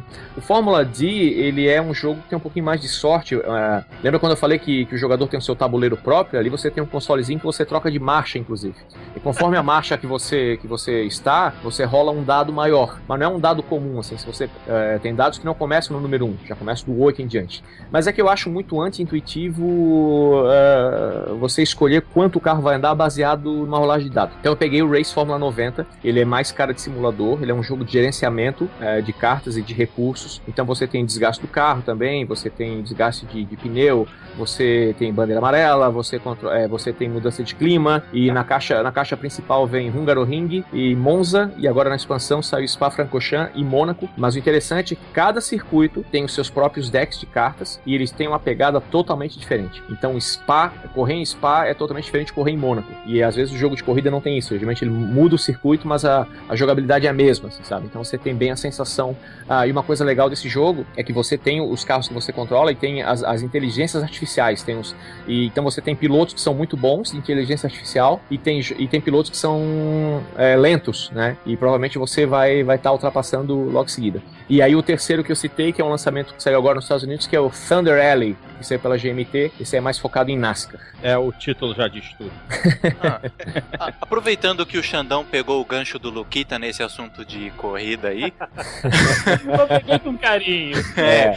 Falando em gancho, tem jogo com temática pirata? Tem, tem, tem. Eu, eu, inclusive, é um dos temas que eu mais gosto, assim. É... Um, inclusive, que vai sair no Brasil ano que vem, que é o meu favorito, que é o Mercantes e Marauders, onde você pode jogar como comerciante ou como pirata, se passa no Caribe ali mesmo. Né? É, tem tudo a ver, Piratas do Caribe, né? Mas é um jogo, uhum. um jogo muito interessante.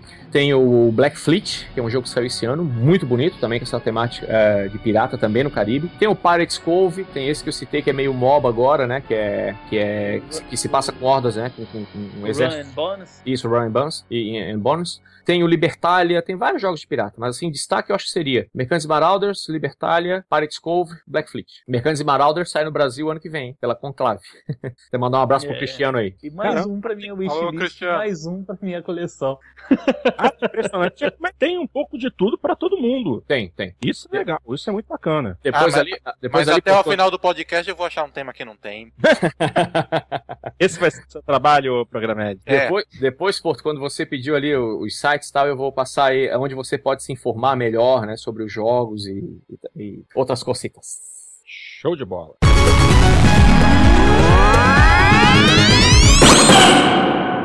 Bom, deixa eu ler mais uma mensagenzinha aqui. Essa aqui é enviada pelo nosso de sempre, grande amigo Theo, Teófilo de Camargo, e ele escreve assim: Olá, amigos. No meu último e-mail perguntei se alguém tinha comprado o PES 2015 para dar informações a respeito. Acabei comprando e posso tirar a dúvida de alguns ouvintes que são ex-jogadores de Winning Eleven migrados para o FIFA na geração passada devido aos problemas apresentados no desenvolvimento. Comprei o jogo no final de semana aproveitando a Black Friday e quando fui jogar já estava esperando algo em torno de médio para ruim, mas queria tirar a dúvida, pois estou jogando FIFA FIFA desde a versão 2009. Logo de cara tem mais de 1 GB de atualização e até com alguns times brasileiros com seu elenco atualizado. A jogabilidade melhorou muito. É fácil de encontrar adversários online mesmo com times inferiores, coisa que no FIFA 15 demora ou nem encontra. Vale lembrar que o jogo acabou de sair e já tem bastante gente jogando. A versão oficial está bem melhor que a demo. No momento dos replays dos gols, a demo apresenta uma animação bem pior, com menos quadros do que a versão final. No oficial, o replay é bem liso e nítido. A jogabilidade está lembrando muito as antigas versões do Winning Eleven, ainda tem um bom tutorial, vários campeonatos online e offline. Para mim, deixou uma ótima impressão e sem dúvida vão melhorar ainda mais. Acho uma boa opção para quem está cansado ou frustrado com as apelações que os jogadores do FIFA se aproveitam para ganhar mais fora do que dentro do campo. No PES é mais nivelado porque o jogo é disputado dentro das quatro linhas. A marcação é simples e fácil, como antigamente, usando apenas um botão. Quem não se adaptou jogando FIFA com a roubada de bola e está cansado de jogar com pessoas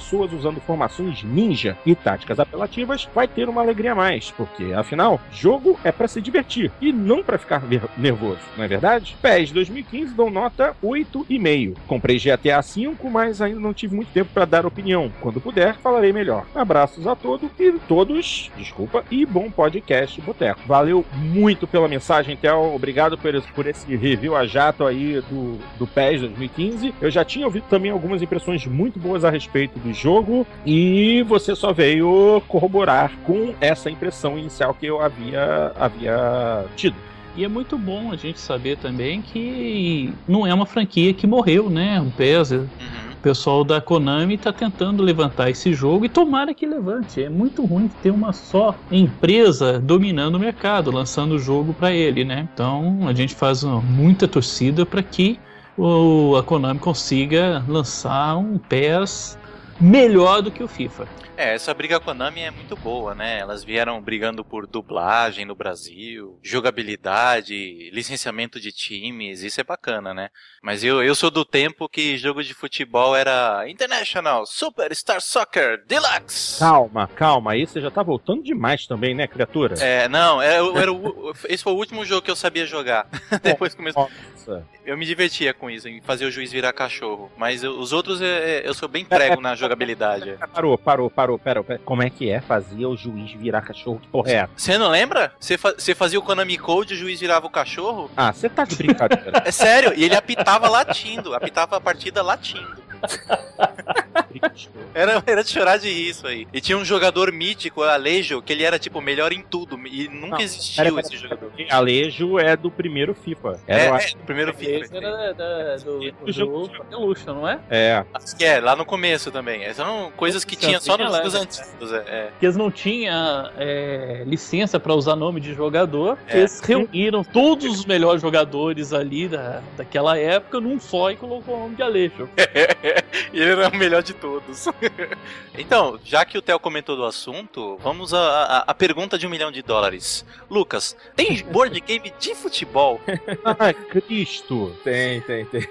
E? Assim, é, futebol não é bem é, o meu tema favorito, né? Mas então, o jogo mais famoso é o Soccer, né? Soccer, não sei como é que é a pronúncia. E ele é um jogo que simula realmente uma partida de futebol, você tem a movimentação ali dos jogadores. Eu sei que tem outros jogos, mas é um tema que não é muito popular. Tem vários, mas digo, uh, em, em, quantidade, em qualidade não tem muita coisa, em quantidade tem bastante. Agora, só de curiosidade também, é um jogo muito antigo, ele já tá fora é, de é, out of print, né? É mais feito, que foi lançado aqui no Brasil, chamado Scratch. E você não faz a menor ideia quem foi o artista que bolou esse jogo de futebol, esse jogo, esse board game de futebol. Nada, nada mais, nada menos que Chico Buarque de Holanda, cara. Olha aí. Nossa. um board game feito pelo Chico Buarque de Holanda, lançado ah. pela Grow em 1982. E eu lembro do jogo. Nasci, e eu lembro desse jogo na loja. Eu não comprei porque Você na Chegou na a ver na loja? No ano que eu sim, nasci, o Lucas estava indo na loja. É, é isso que eu entendi. É isso aí. É isso aí. É, não comprei porque na época era muito jogo, cara. Sabe? Tu, tu ia numa loja, é, era muita coisa. Era, era, era top opção. demais na época, né? É. Claro que agora tá muito maior. Só que assim, qual é a diferença? Você encontrava o board game na loja de brinquedo. É uma coisa que a gente é, não encontra hoje. Esses jogos todos que a gente fala, você não acha em loja de brinquedo. O board game ele foi meio que marginalizado pelas lojas de brinquedo, né? Ele foi deixado de lado, no cantinho, na prateleira no fundo, né? É, exatamente, exatamente. E, e, interessante, né? Hoje você vai numa loja de brinquedo, numa, numa grande rede, você vê os mesmos jogos que via 20 anos atrás. Pois é, relançamentos. Eles, fa né? eles fazem versões, né, com, com, maquininha ou muda algum tema, mas é sempre. Até há poucos anos atrás lançaram uma edição de luxo do Banco Imobiliário, fiquei me coçando. Pois é, mas mesma, é sempre a mesma coisa. É, mas... essas versões com maquininha eu acho uma coisa tão chata, porque é, dá a impressão que eles fazem o, o jogo é, com a intenção de que vá quebrar, sabe? Que você não vai ter cuidado, você vai quebrar a maquininha. Criança, ah, principalmente. Aham, uhum, pois é. Agora, Agora, uh, lá fora também é assim, né? É, você não vai encontrar jogos, esses, a maioria desses jogos em grandes redes de brinquedo. Você vai achar dessas fabricantes que a gente vê aqui, como o Asbro, por exemplo. Mas é, é, lá fora tem muito o conceito da loja especializada. Aqui, geralmente, você encontra o, o, board game ou em loja especializada em artigo de RPG e board game, e, ou então em grandes livrarias. Né? Mas loja de brinquedo, eu acho muito difícil. Eu acredito, né, Xandão, talvez um ou outro título a gente encontre no futuro em uma outra rede. Eu não duvido, assim, um Zombicide, um King of Tokyo, mas ver uma grande oferta de, de, de board games, assim, em lojas de brinquedo, uh, nem, nem lá fora tem. É, em lojas de brinquedo é muito difícil. Eu acho até o Porto Rico vai ser difícil achar em loja de brinquedo e lançamento pela Grow. É. Né? Esse mesmo acho que vai ser difícil mesmo de achar em loja de brinquedo, vai ser loja especializada mesmo. Ou então ela compra pela internet. Porque realmente é outro nível de jogo, né? Quer dizer, uhum. uh, quem vai comprar um. Agora tu vê, o Scotland Yard, né? É um jogo premiado lá fora, apesar de ser um jogo antigo. Mas, por exemplo, para jogar um Porto Rico é outro perfil de quem vai jogar eu um me lembro perfil. Que o Scotland, eu me lembro que o Scotland Yard já era bem mais complexo do que. Do que o Detetive. Ele é. Detetive, o imobiliário. Eu me lembro que na época eu comprei, eu acho que ainda era meio criança, não, não atendia nada, até ficou encostado um tempo até voltar. O, o, próprio Interpol, lançado pela, pela Grow aqui também, ele é um jogo premiado. Né? Acho que ele ganhou o Spear of Jar de 84 por aí. É um jogo bem antigo também. É um jogo sensacional. Eu tenho ele e gosto muito dele. Vocês hum. falaram de Detetive. Detetive para mim era um jogo onde a gente recortava uns papeizinhos, colocava a letra lá. É, o, o, o nome americano era Killer, o nome do jogo, né? Você colocava as letras lá, quem era o detetive, quem era a vítima. Tá, esse é o outro detetive. Isso. Esse, esse que eu me lembro, né? Tinha é. esse e o de tabuleiro. É, é um nível abaixo do, é, é um nível abaixo dos board games, né? Que não tem board. Daí o assassino tinha que piscar Isso. pra ir matando. Esse você faz em qualquer lugar. Você recorta os papeizinhos e joga com qualquer grupo de pessoas. Eu acho que só eu e tu conhecemos esse detetive é. Ah, não. Isso aí qualquer círculo de pessoal jogou esse de detetive. E hoje tem jogos muito bons é, com essa temática mesmo, de muita gente no, numa mesa, num círculo, jogando com cartas é, temáticas e jogo assim com essa, essa mesma mecânica, né? É. A gente pode citar aqui de, de cabeça o The, o The Resistance, né? O Covalon e o. Isso. e o Cu. É. Como? Cu. Cu. É. Se escreve, se escreve C-O-U-P. É golpe, né? Mas é em francês, é o cu. É cu. É. Tá. Não, mas é cu que fala, não é, é culpe, não. É, o pessoal fala é. culpe pra, pra gente Exatamente, ter uma, é, a faixa etária mais leve pra, pro O pior programa. não é isso. O pior é que é, é uma das maneiras de, de conseguir progredir na partida é dar o golpe, né? É. E o engraçado é que nunca perde a graça. Essa piada é ótima. 50 partidas no currículo e não perde a graça aí. É que, Agora, nem, é que nem aquela história, né? Opinião é que nem bunda, né? Cada um tem a sua. Então, cuidado ao dar a sua por aí, né? Exatamente. Agora, esses, é, desses aí que o Xandão falou, tanto o Cu é um jogo de 50 reais, saiu pela Fanbox, e o Resistance é um jogo de 80 reais, saiu pela Galápagos, são jogos excelentes. É uma categoria chamada Party Games, são jogos, jogos de festa, né? Qual é a característica desses jogos? São jogos para grupos grandes, né? Geralmente é, é, que não exigem é, grande conhecimento de regras, jogos rápidos, tá? Então, o Resistance jogam até 10 pessoas. Ele é muito legal porque ele se passa num futuro distópico, onde o governo controla tudo e está em todos os lugares, inclusive na nossa mesa de jogo. Que no começo da partida, cada jogador recebe uma carta, alguns serão da resistência, que lutam, lutam contra o governo, e alguns serão, serão espiões do governo. E aí o jogo se passa entre a gente tentar descobrir quem é quem nessa história. Muito legal. Dá muita briga, dá muito dedo na cara, é muito divertido. é um jogo bem dinâmico. Porrada, chup na bunda, mordida na orelha. É, por aí, nesse nível. E eles lançaram uma, uma versão desse, o The, The Resistance, né? É, com a temática do Rei Arthur. Isso, que é, que o, é Avalon. o Avalon. Isso, só que esse não tem em português ainda, né? O Resistance você já encontra. Você já encontra aqui em português. É, é mas aí, então, uh, a questão de você encontra. Onde você encontra com mais facilidade? Online é. ou, ou existem lojas físicas é, especializadas nesse tipo de coisa? Lojas de games ou lojas de. de de repente, até mesmo lojas de artigos é, para criança crianças, eu não vou dizer loja de brinquedo, porque é complicado, mas tem como encontrar isso com facilidade? Tem, tem, bastante facilidade, Porto. Assim, ó, vamos citar algumas empresas grandes no Brasil no momento, né? A Galápagos Jogos, a Devir, a própria Grow, né? A, a Fanbox e a Conclave, temos mais algumas. O que que acontece? Conclave, é, Fanbox, Galápagos e Grow têm as suas próprias lojas nos seus sites. Uhum. Então você pode entrar na Galápagos, né? Fazer a compra ali, beleza? É, loja física vai muito da cidade. Por exemplo, aqui em Florianópolis, até uma loja que é parceira nossa, uh, tem uma loja física, então tudo que é nacional eu prefiro pegar ali na, na loja, né? Em São Paulo tem, no Rio tem, em Porto Alegre tem. E, e, e, fora de loja especializada, a gente sabe que a Livraria Cultura tá, tá, tá vendendo no site tudo que é nacional. Eu certo. não sei em loja física, né? Em shopping. Não, aqui, em, aqui em Porto Alegre tem loja física da Livraria Cultura e eles fizeram, inclusive até o pessoal que curte CDs de jazz deve estar tá puto da cara, porque, porque eles desman, desmancharam a parte da loja que era só dedicada a jazz e coisa assim e fizeram o espaço geek. Daí lá tem toda a parte de games e, e botaram os board games também. Olha lá. Só. Games, uh, aqui, uh, aquelas coisas que agora tu abandonou a, a coleção. O... Action figures. Action figures, tudo essa, essa parte geek, né? Nerd. Uh -huh. ah, e, e, assim, e antes do programa de, antes do programa de perguntas, tem jogo de jazz? Tem também, tá? Yes. tem. Mas enfim. é... Daí eu vi que tem vários board games. Então, pô, aí que tá. I want my board. Em loja física, não sei se você vai encontrar tudo, assim, na, na Livraria Cultura, mas no site eles têm todos, né? Então tem isso, tem as lojas físicas na, na, nas cidades, tem uh, algumas empresas que vendem diretamente pelo site, e aí quando a gente fala que é fácil de encontrar, porque são esses jogos que estão em, estão em português estão disponíveis no Brasil. Então você não fica em função aí de um eBay ou é, de lojas especializadas lá fora, de tributação e aquela coisa toda. É, inclusive com facilidade de, de parcelamento, uh, já, já foi muito mais difícil, né? ah, certo. Beleza.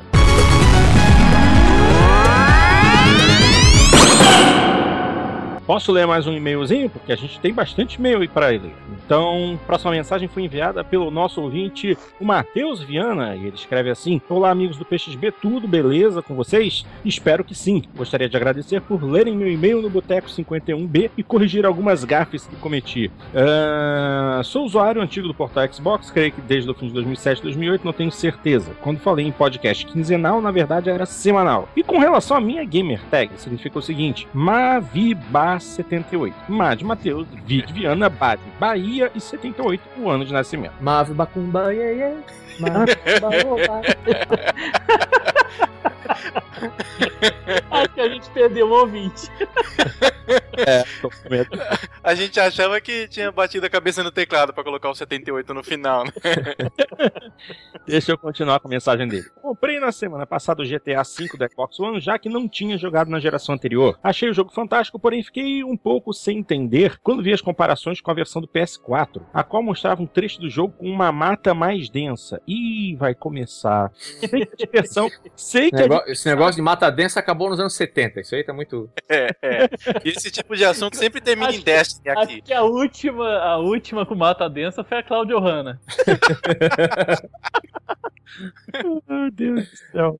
Sei que a diversão é a mesma, porém fiquei com a cabeça, eh, fiquei na cabeça com aquela pergunta: por que um jogo da geração passada, feito para as duas novas plataformas, ficaram com essas diferenças? Ah, cara, é tão difícil responder isso, porque na verdade é, o jogo já tinha diferenças na geração passada. Com a avançada geração, hum, ainda existem diferenças. Uma ou outra coisa em questão de iluminação, ou de repente uma textura ou outra, vai ter diferença porque existem algumas alterações na forma em que determinados detalhes são programados. Cada plataforma tem algumas peculiaridades. Então, de repente, essa questão da, do mato ser melhor no, no PlayStation 3, cara, é, é apenas uma bobagem, porque mato não influi no jogo, nem um pouco. É apenas mais um detalhe visual. Então, sinceramente, a experiência é a mesma. Então, esse. Não, e, e também. É, é, não deve, deve influenciar, tem... não pode influenciar. E também tem mais mais uma coisa. Uh, nas partes, uh, se vê as, as fotos comparando ali, a mesma, a mesma parte do cenário, que tem mais mato no PlayStation 4 e tem menos mato no, One, uh, na verdade tem outras coisas que substituem o mato ali, tem pedra, tem, e, tá, e tá detalhada a pedra, não, não tá uma coisa feia assim, então é. não se nota. É detalhe de cenário. É uma questão geográfica, vai do que você gosta, né? Caatinga, Cerrado e por aí, aí. vai. É. Eu, por exemplo, detesto mato, prefiro as pedras. mato só, só tem vantagem é pra cagar escondido, né? que horrível. Que horrível. Mas então, é, é, basicamente, basicamente é isso. Não tem muito pra se explicar nesse caso. Xandão, vai ver pra esconder alguma cagada que fizeram na programação do jogo ali. Pode ser, viu? Bom, mas, mas, mas, aí isso leva à segunda pergunta. Será que com a chegada do DirectX 12 isso irá melhorar no One? Não existe certeza que o DirectX 12 será implementado no One. Da mesma e mesmo que seja, eu chutaria não, viu? Porque eles não iam voltar, depois que lançar o DirectX 12, voltar no GTA V para acrescentar mato. Sei lá. É, Ele nem vai crescer sozinho, vai ficar desse jeito mesmo. Isso é tão irrelevante. Eu não acredito nem que a gente tá discutindo isso. É, realmente, isso daí realmente não vai, não vai ser um fator que influencie. Alô, ouvinte, esse é o podcast Jogando Mato. Jogando o mato de hoje, os melhores tipos de arbusto para. Não, não, pelo amor de Deus. Deixa eu continuar com a mensagem. Ele fala assim: faça essas perguntas porque quando comprei aquele primeiro videogame chamado Xbox, Xbox Caixão da Microsoft, com aquele controle descomunal, e joguei obras como Halo, Fable, Ninja Gaiden, entre outros, foi sensacional. Por isso, quero que o Xbox seja sempre um campeão. Não seja um fanboy. Não seja um fanboy. Diversão é para todos. Cada um na sua praia, mas todos têm o direito de se divertir. E esse negócio de ficar cantando vantagem, sinceramente, tremenda besteira. Você acha que eu ligo pra Glorious PC Master Race? Não, não tô nem aí. Faça o seguinte, seja feliz com o que você tem. Porque querer ficar cantando vantagem em cima dos outros só vai te trazer dor de cabeça. Não, não seja assim. Uh, a terceira pergunta dele. Porto, o que você acha do Project Cars que está para chegar? Bom, hum? esse é um jogo que eu espero mas com uma certa cautela. Eu já estive mais animado. Isso porque, primeiro, dizem ser um simulador, mas eu já vi gente falando que ele está muito parecido com Shift 2 e com Test Drive Ferrari, que são dois jogos anteriores desenvolvidos pela Slightly Mad Studios. E ambos os jogos, embora muito interessantes, estão longe de serem simuladores. Quem jogou Shift 2 lembra daquele lance de quando o carro está correndo a uma determinada velocidade, você tem, além do som gutural do motor, você tem o ruído do pneu rolando no asfalto, tem o barulho do vento batendo no carro, tem trepida, o ruído de trepidação do carro rolando na pista e você começa a ter aquela tunnel vision que você só consegue focalizar na pista e tu, o painel do carro, o volante, os detalhes ao redor começam a desfocar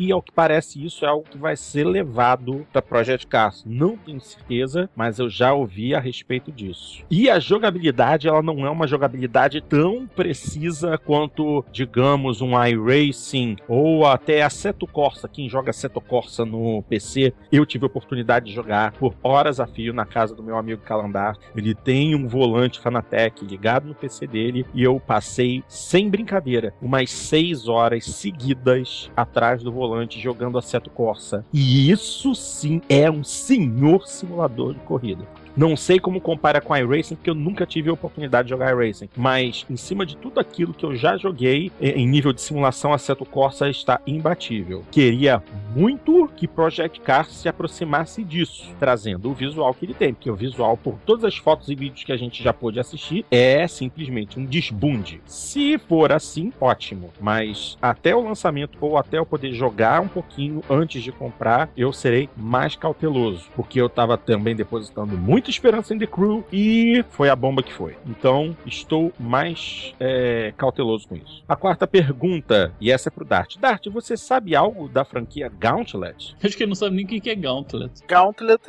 eu me lembro vagamente. Depois que, ele, que eu li esse meio que eu fui dar uma olhada. É um jogo antigo, né? Da, da época do, do 8 bits, 16 bits. Mas eu, na época, não, não me lembro de ter jogado muito ele, não. não me lembro tanto. E pelo que a gente andou olhando, ele saiu remake. Teve um remake, é. Agora, é. Exatamente. Mas não sei muita coisa dele, não.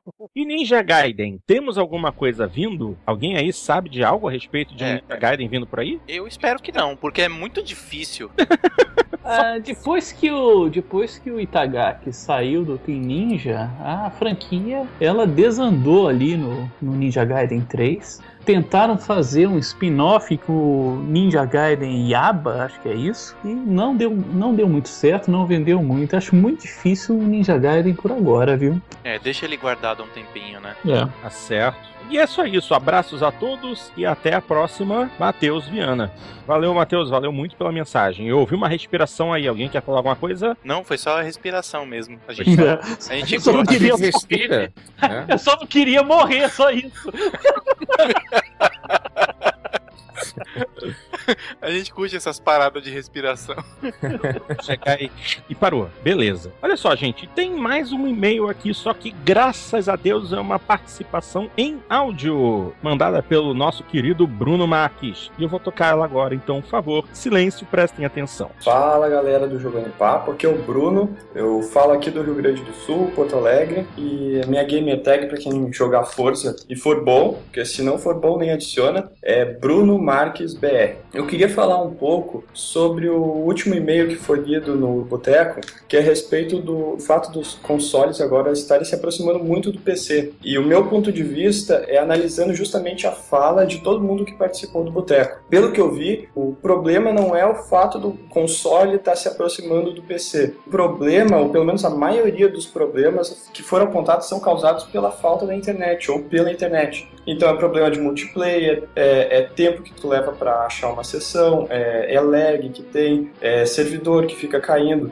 Então o console está virando um PC, mas na verdade os problemas que estão incomodando são causados pela internet ou pela falta da internet. Será que nos Estados Unidos eles têm a mesma percepção, já que a internet deles é muito melhor que a nossa? Pois é, e, e, atualizações que vocês falaram que era algo ruim, que quando a gente liga o PC e quer jogar, e daí tem atualização da Steam, daí tem atualização de 20 GB do, do jogo, na verdade a atualização é uma coisa boa, porque a atualização permite que a empresa faça a correção de um problema. Então ela detectou algum bug, ela faz uma atualização, só que o importante é fazer a atualização no momento certo. Então não é quando a gente quer jogar, a atualização tem que ser feita em segundo plano, quando o console ou quando o PC está parado. A gente gente não está usando ele, ela aproveita para baixar o, os arquivos e fazer a instalação. Isso o console faz e o PC não faz. Então, isso já mostra que os consoles não querem ir para o mesmo lado do PC. Eles já já estão visando a facilidade e a usabilidade do usuário. Uh, só que essa possibilidade de lançar atualizações e corrigir problemas, como vocês mesmos falaram, permite que a empresa lance um jogo pela metade. Ela lança o jogo inacabado e daí ela quer melhorar o jogo, ou ela quer corrigir os bugs, ou ela quer finalizar o jogo e usa isso os próximos meses para lançar atualizações. E é isso que é o real problema. O problema é que o mercado está tá querendo enganar o consumidor. O mercado está lançando um jogo inacabado e depois ele vai melhorando o que reclamam. Porque de repente eles podem lançar um jogo e achar que tem um problema e se ninguém reclamar, eles nem lançam a correção daquilo. Então eu queria trazer aqui um, um bom exemplo de jogo que, que funciona muito bem nessa nova geração e que a gente tem experiência como se fosse um console e não como um PC, não tem os problemas do PC, que é o Sombras de Mordor. O Sombras de Mordor é um jogo que basicamente entra na loja, uh, compra, manda baixar e uma vez que ele está instalado não tem problema nenhum. Porque ele é um jogo offline, ele é um jogo que não tem multiplayer, ele é um jogo que não tem nada disso. E a única interação dele com a internet é a baixar atualizações que o Xbox One faz em, em background, ele faz por baixo dos panos quando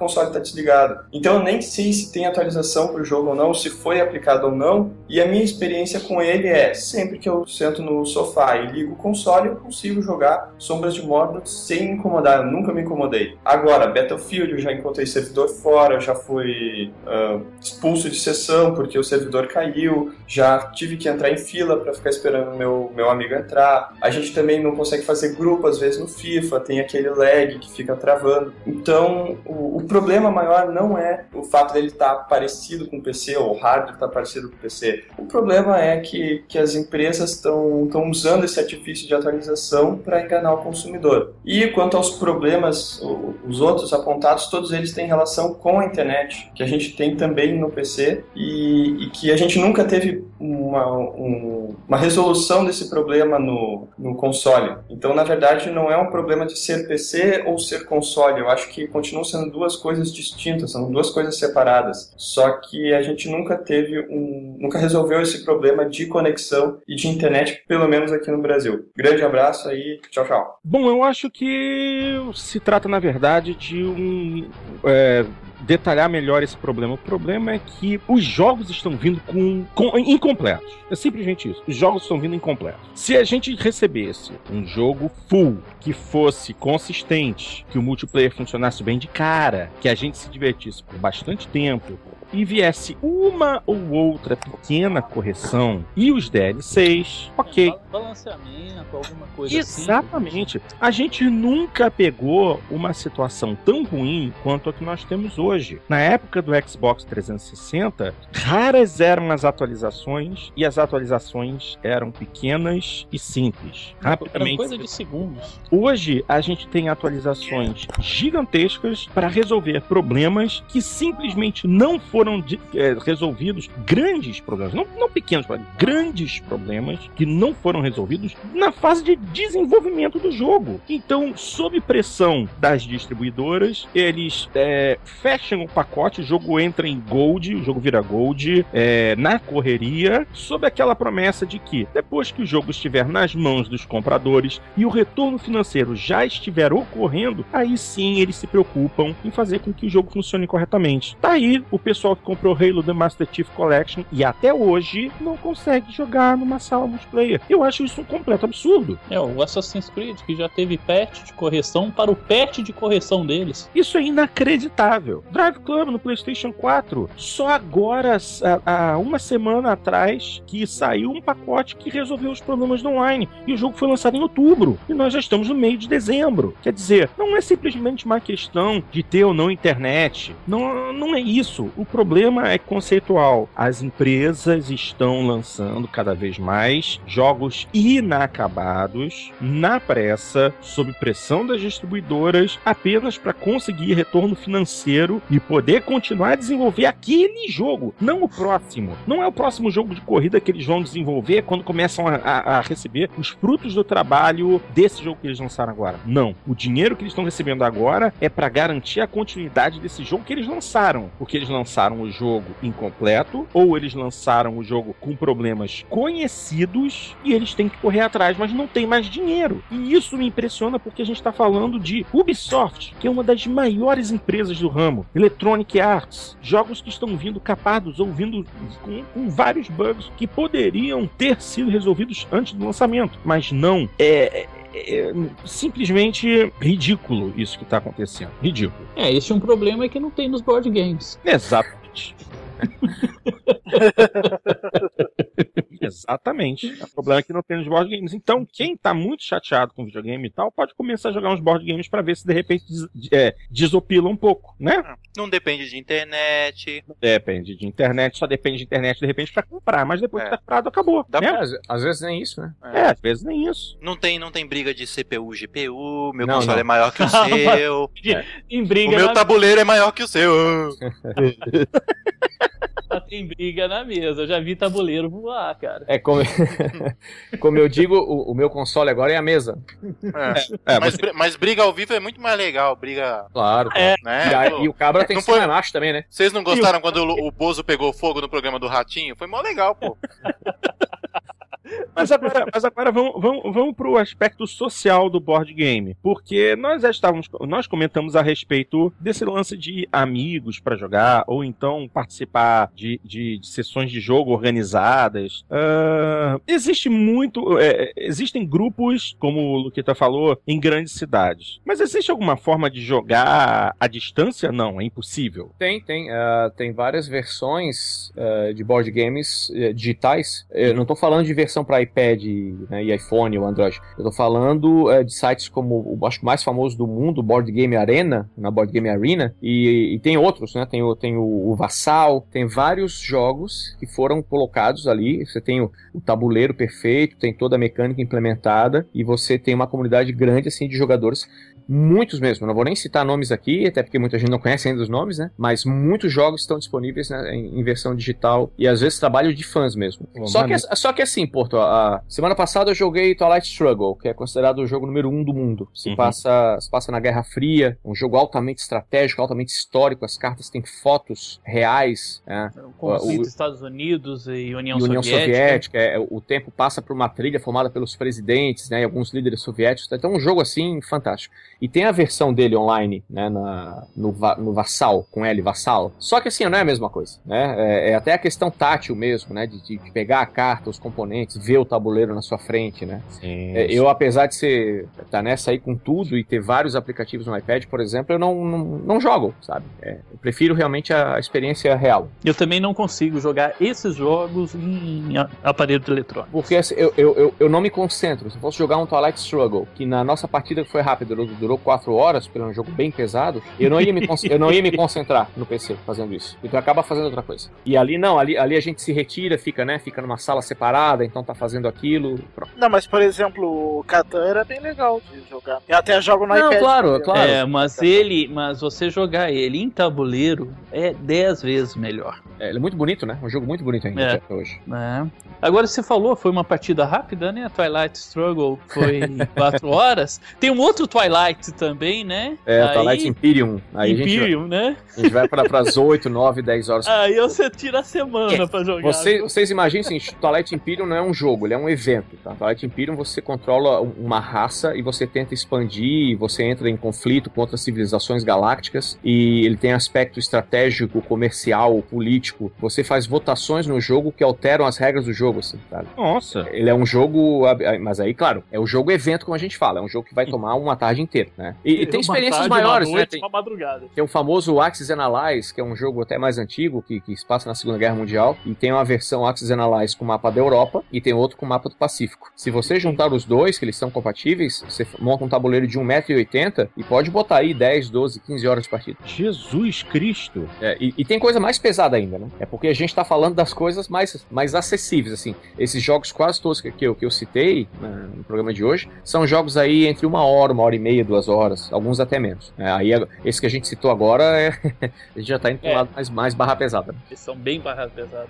Uma das coisas que é interessante nesse, nesse novo, né, nos, nos jogos de tabuleiro moderno é a grande preocupação com o tempo, né? O desenvolvedor, né, o artista por trás do tabuleiro, eles têm muita preocupação com o tempo daquele jogo. Então a grande maioria dos jogos eles ficam ali entre uma hora, duas horas de duração, que é um tempo muito razoável para uma, uma partida. É, também tem essa questão, né? É, porque a gente está falando de um jogo de uma hora, duas horas de partida, mas e compreender as regras do jogo? Porque isso também depende de. varia de jogo para jogo, né? Claro, claro. Alguns têm vários jogos. Aí que tá. Você pega, por exemplo, jogos. Uh, o vencedor desse ano, né? Do, do, do Spilo, que é o, que é o Camel Up. E outros que concorreram. São jogos com quatro páginas de manual, quatro, cinco, seis páginas. Você encontra jogos aí com 30, 40 páginas. Então, é, é o Batalha dos Cinco Exércitos, né? Que é, chegou para mim semana passada. Tem 36, são 36. Né? 36, 36 é. páginas de manual. Eu passei dois dias estudando para poder jogar a primeira vez. É, é, então, assim, Porto, tem jogo que é muito simples de ensinar. Agora, claro, são dois níveis. Um é o ensinar, é, é, é aprender a jogar. E hum. outro é o saber jogar bem. compare com xadrez. Né? Aprender a jogar xadrez, mexer as peças é fácil. jogar bem é, outra história, né? Mas a grande parte não é tão difícil assim em termos de regra. Vai muito também de saber explicar. Eu até escrevi um texto sobre isso, né? De dicas para ensinar jogos. É, agora tem jogo que é complicado mesmo. Eu, eu tô para estrear um com o meu grupo, que é o Rune Wars, que eu não vou ensinar o jogo pra eles. Eu vou. Eles vão. Eu não sou favorável do aprender jogando, mas aquele vai ter que ser mais ou menos assim. Meio, meio simulação, sabe? Quando hum. o jogo é muito pesado, eu gosto de fazer simulação. O próprio Game of Thrones, quando eu vou ensinar algum novato, eu gosto de fazer duas ou três rodadas de simulação para ele pegando, assim, o, é, sentindo o que, que vai aparecer de dificuldade para depois resetar e começar do zero. Ah, tá. Entendi, entendi. Deve estar tá sendo muito divertido porque para todo mundo que você apresenta os board games, você acaba ganhando das pessoas, né? Ah, não, não, não, não, não, não. É, é, tu vê, eu, eu, montei um projeto na escola, em uma das escolas que eu trabalho, e claro, aí eu jogo, é, eu levo coisas mais leves, e, e várias vezes eu já perdi para meus alunos que jogaram pela primeira vez. E tem uma outra variante de jogo, porque a gente pensa em jogos de tabuleiro e, e os, pelo menos o que a gente conhecia até então, Era War, Banco Imobiliário, Jogo da Vida, que são jogos competitivos, né? E hoje a gente tem uma grande variedade de jogos cooperativos, ou seja, todos na mesa, né? Estão no mesmo lado contra o tabuleiro, né? Contra a inteligência artificial daquele tabuleiro. Então tem muito jogo que assim, ou todo mundo ganha, é. ou todo mundo perde. E aí, senhores, é, é, é, é um tipo de jogo muito bom para novatos, né? Hum. Porque como todo mundo trabalha em equipe, a pessoa fica mais à vontade de perguntar, ah, o que eu posso fazer agora? Como é que é ele mesmo, né? O próprio Zombicide que a gente falou é um jogo cooperativo, Sim. todos contra o tabuleiro. Todos contra o tabuleiro, né? O grande grande risco do, de jogos cooperativos é o jogador alfa, né? Que esse aí, é, ele estraga qualquer que é partida, alpha? né? É o, o jogador, jogador alfa é aquele que sai na frente, abre as portas, vem um monte de zumbi, fode o jogo para todo mundo, né? Pelugem é, branca. É, o jogador alfa é, é, seria assim, né? Imagina, eu sou o jogador alfa, então eu faço a minha ação. Aí eu digo assim, ó, oh, Fábio, agora você vai lá e faz aquilo e aquilo. Ó, oh, Dart, agora você vem aqui e faz aquilo ali. É o cara que quer jogar sozinho e comandar a mesa, né? No, no, no, meu grupo praticamente não tem isso. Em alguns jogos é até fácil a gente é, proibir esse tipo de coisa. Tem um jogo que chama Ilha Proibida, onde a gente vai pra uma ilha resgatar tesouros, só que a ilha tá afundando, cara. Ela tá afundando porque ela quer matar a gente. A ilha é, é a ilha do Lost ali, mano. Não tá entendendo o negócio. E a gente fez uma regra que você só pode falar com um jogador se estiver no mesmo tile do, do, do, que você. Se ele tiver, não adianta. O cara tá lá do outro lado da ilha, querer dar palpite no meu jogo, porque eu não tô nem ouvindo. tá longe. É, eu coloquei essa regra no Zoomside aqui, né? É, no pode ser também. aqui em casa eu coloquei que só conversa se tiver no mesmo local. Agora né? sim, ó, fica gritando do outro lado sou, da rua. Pô. Eu que sou professor, cara, é a primeira vez que eu vi meus alunos jogando Zombicide, até mesmo Ilha Proibida. Cara, que legal a sensação depois de 10, 15 minutos, a galera discutindo, pô, vamos fazer isso, vamos fazer assim, e, e gerenci, gerenciando recurso e, e bolando estratégia de, de, de, curto e médio prazo, sabe? É muito gratificante, cara, muito legal. Fazendo cagadas homéricas, né? Também, faz as parte, né, consequências, né? claro. aguentando é. as consequências Exato. por isso, né? E não tem volta, né? Tipo, ah, não deu, não deu, não tem, não tem segunda chance. Coisa que a escola Esse... não é assim, né? Porque a escola sempre Morreu dá a segunda chance, a terceira e a quarta. É, gente que sabe disso, né, Lucas? Oh, nem me fale. nem falar nisso. é, então de deixa essa parte para lá.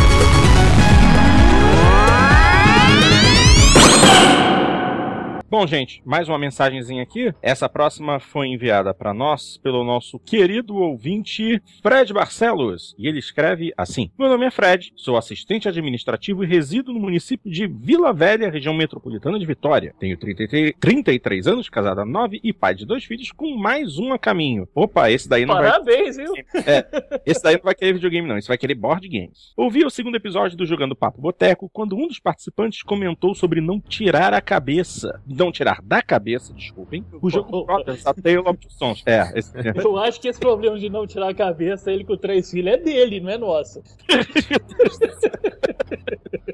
Ah, então, tá. O, certamente quem falou a respeito disso foi o, o Celso, que o Celso ele é completamente apaixonado por Brothers. Uh, o que levou a uma boa discussão. Quero colaborar com minha opinião, pois eu não tiro Brothers A Tale of Two Sons de minha mente desde que eu ganhei da PSN Plus em janeiro de 2014. Foi a segunda vez que me, que me emocionei com um jogo de videogame. A primeira foi em Walking Dead The Game. E sabe o que é pior? Minha esposa acompanhou toda a campanha do jogo, que é curta, como mencionado por vocês, e ela não se emocionou. É deste ponto que quero falar. Por que minha esposa não se emocionou? Será porque o final do jogo não é tão emocionante assim? Ou eu que simplesmente sou um chorão e me emociono por qualquer coisa? Ah, é uma questão assim. Primeiro que questão de gosto é aquela experiência pessoal que você tem com determinado objeto, né?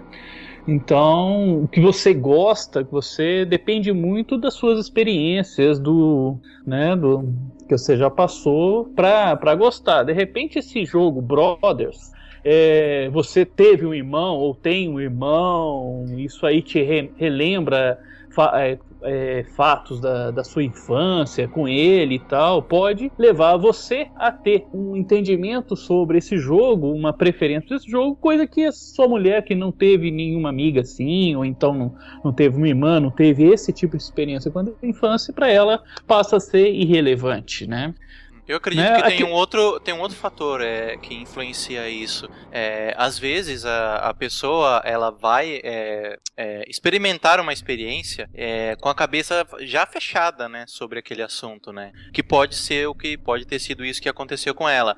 Ela já foi com uma mentalidade de que videogame não é arte, videogame não é, é coisa de criança, talvez alguma coisa do gênero, e não se abriu aquela história ali apresentada, a música apresentada, os personagens. Então é, acabou não deixando, não, não, não não aproveitando 100% da experiência oferecida, né? Ou seja, ela já vai predisposta a não gostar. Isso. Exatamente. Então, deixa eu continuar a mensagem. Ele fala assim: Bom, eu não sou um chorão, mas consigo me entregar a uma boa história e permito que ela me emocione. Mas a questão, ou melhor, a resposta aqui é mais profunda. Minha esposa não se emocionou por um único e inacreditável motivo. Ela não jogou o game, apenas o assistiu. E isso fez toda a diferença na experiência de acompanhar aquela história. Para os que não jogaram esse game em particular, acho que posso dizer aqui, sem ser spoiler, que o que me emocionou foi, pasmem, apertar um botão. Ao apertar o botão do DualShock 3 e ver sua reação na tela da TV, eu entendi o que o diretor do jogo quis passar e esse entendimento me emocionou. Essa experiência foi extremamente pessoal, o que levou a impactos diferentes em mim e em minha esposa, pois ela apenas assistiu enquanto eu interagi com a história, que não foi simplesmente contada. Ela, a história, foi posta diante de mim para que eu, como jogador, a desenrolasse e a fizesse caminhar para seu desfecho. Eu tive naquele dia, desculpe a repetição do termo, uma experiência com o narrar de uma história que nunca pensei, pensei ser possível. E sou grato por ter redescoberto o videogame. Passei a década dos anos 2000 a 2010 afastado dele, numa época em que boas experiências, em que boas ideias têm espaço para nos surpreender. Depois dessa experiência, o videogame se tornou uma das mais fortes mídias para se contar história ao lado do RPG, teatro, literatura, quadrinhos e cinema.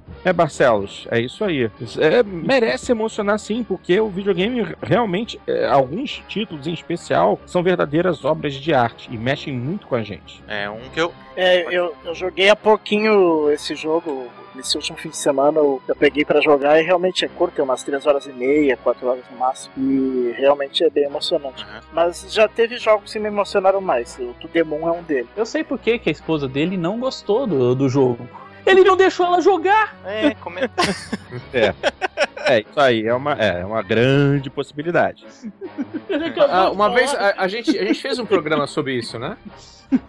Sim. Um programa sobre isso. É, é, eu até lembro que eu, eu ainda comentei que o único, o único jogo que me fez é, chorar foi o Lost Odyssey. É, um, que me, um que me emocionou bastante, vai até uma recomendação pro Fred, é o Child of Light. A história da menina, a relação dela com a família dela é, é bem emocionante, é bem bacana. O To Demon você já jogaram? To Demon, sim. não vai chorar agora, né, Randy? Não, não, ele não vai fazer isso. Não vou. Que bom. Já eu conheço alguém que chorou com Metal Gear Solid 4 e eu não chorei. ah, é, é verdade, né? É, você tinha que lembrar disso, né, Dart? Tão engraçado.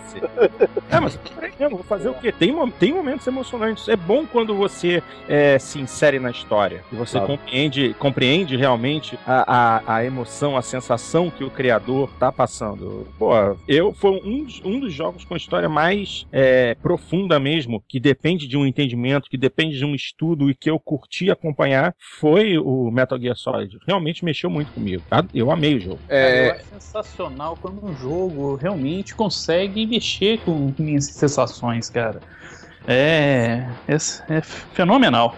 Agora, assim, é, é, é, de pensar, né? Porque ao mesmo tempo que você passa muito mais tempo num jogo do que vendo um filme, por exemplo, né? Um filme aí de duas horas, um jogo aí de 13, 14, 20 é, a gente se apega mais aos personagens, né? Mas em compensação, a gente se emociona mais nos filmes do que nos jogos, se for pensar proporcionalmente. Sim? Sim. Não? Né? Sim, Sim, eu concordo. Sim. E aí, por quê? Interstellar, é... por exemplo, foi um jogo que me emocionou profundamente, da, da, relação do pai com a filha. É muito, muito legal isso. Filme, quer dizer. Um filme. Ah, é aí filme. eu fico pensando, é, na verdade, o, o, quando o jogo te emociona é quando ele tem a questão do storytelling muito forte. Uhum. Quando, ele, quando, ele, tem, é, tipo Lost Odyssey, porque ele tem cutscenes gigantes. Nesse momento a gente não tá jogando. A gente, se for parar pra pensar, o, o, que nos emociona nos jogos, geralmente é o caráter que mais afasta do elemento jogo. É, exatamente. E geralmente tá Onde relacionado a gente é mais ao espectador. sofrimento de algum personagem. Isso. Ma- é, mas entende? Quer dizer, a, a gente, quando se emociona, tá na- na- do lado passivo da coisa. Uhum, É. Exatamente. Pois bem, minha gente, é... a última mensagem do programa de hoje foi enviada pelo nosso ouvinte Gustavo Ribeiro e ele escreve assim: só comentando algo, só comentando que vocês comentaram mais ou menos aos 58 minutos do episódio 51 sobre Shadows of Mordor ser legendado e dublado. Existe sim essa opção para pessoas com deficiência auditiva. Atenciosamente, Gustavo Vieira. Ah, bom, eu não tenho Sombra de Mordor aqui, então não tenho como verificar. Ele disse, existe sim uma opção de, de legenda. Tem, tem uma opção de legenda, tá? E eu, quando comprei o meu Shadow of Mordor, eu tive, tive um problema de que ele eu comprei aqui na Live Brasil e ele só tava em português e dublado, né? E eu prefiro jogar jogos em sua língua original. E modifiquei a, a dash do, do Xbox, porque não havia opção de você mudar a, a língua no in-game, né? Hum. Modifiquei a dash porque é o que é a gambiarra que a gente faz para poder jogar na língua original. E o jogo não foi para sua língua original. Então, falei, caramba, que, que bosta. Como é que eu faço? Aí o Dart é que, que me deu a dica, que foi desinstalar o jogo, apagar ele do HD, ir na live americana e baixar ele novamente, porque eu já tinha comprado, ele fica registrado em todas as lives. Eu fiz isso e acabou dando certo, consertou. Eu consigo agora jogar ele com a sua idioma original. Muito bom, muito bom. Mas aí, se você. Se você... E o, e o Master Chief tá latindo aí. Exatamente, é ele mesmo que tá latindo. Wake me when you need me. Eu tô até vendo o que, que foi que aconteceu. Pessoal, é, eu não gosto de videogame, né? É, eu não gosto de videogame. Meu cachorro se chama Master Chief. Isso. E, e- e antes que o programa te pergunte se tem jogo de cachorro, tem o Dogs, que é nacional, inclusive, do Macri. Nacional jogão. É. Mas o, o cachorro não morre, não, né? Porque tem Não, não, gente que não. não gosta disso aqui. Não, não. É, nesse jogo você tem que resgatar cãezinhos, gatinhos, coelhinhos e furões que estão soltos aí pela, pelo campo ou pela cidade. Então Oh. você leva pra clínica pra tratar, dar remedinho, Que alimento. fofo. É, muito legal. Mas, e- mas não tem jogo de Master Chief. né? Ah, pois é, tem o Halo, né? O Risk, tem o Risk, Tem, né? board, tem board game Tem, do. Viu como o Dart estava dormindo? É, ele Eu tava passei dormindo 10 naquela minutos hora. falando. É. É, Te devo, te, te devo 10 reais, Lucas. O, a o Dart, era isso é, mesmo. na, Não, não tava aqui, eu tinha esquecido. na edição você vai ouvir isso aí, Dart. Eu falei isso aí. You- you Não, shit não pior, é que eu ouvi, pior é que eu ouvi, eu tinha esquecido. When you hear it, you shit bricks. E tem um Wars também, não tem? Isso, tem o Halo Wars. É, fico... E agora saiu mais um baseado no, no, no Halo, que tem um jogo de cartas que é o Bang, que se passa no Velho Oeste. E agora saiu vários é, Bangs novos. Tem o do Walking Dead, saiu Bang Halo agora. Nossa, Bang Halo. então, é? já entendi o que você programed. que horrível. O Bang programador Halo. pode inventar o que ele quiser. Você falar, ah, não tem jogo de matos? Tem sim. Tem o Gardens. É. É, isso é complicado, hein? É, eu acho que eu falhei em minha missão, hein? Miseravelmente, pra ser mais exato.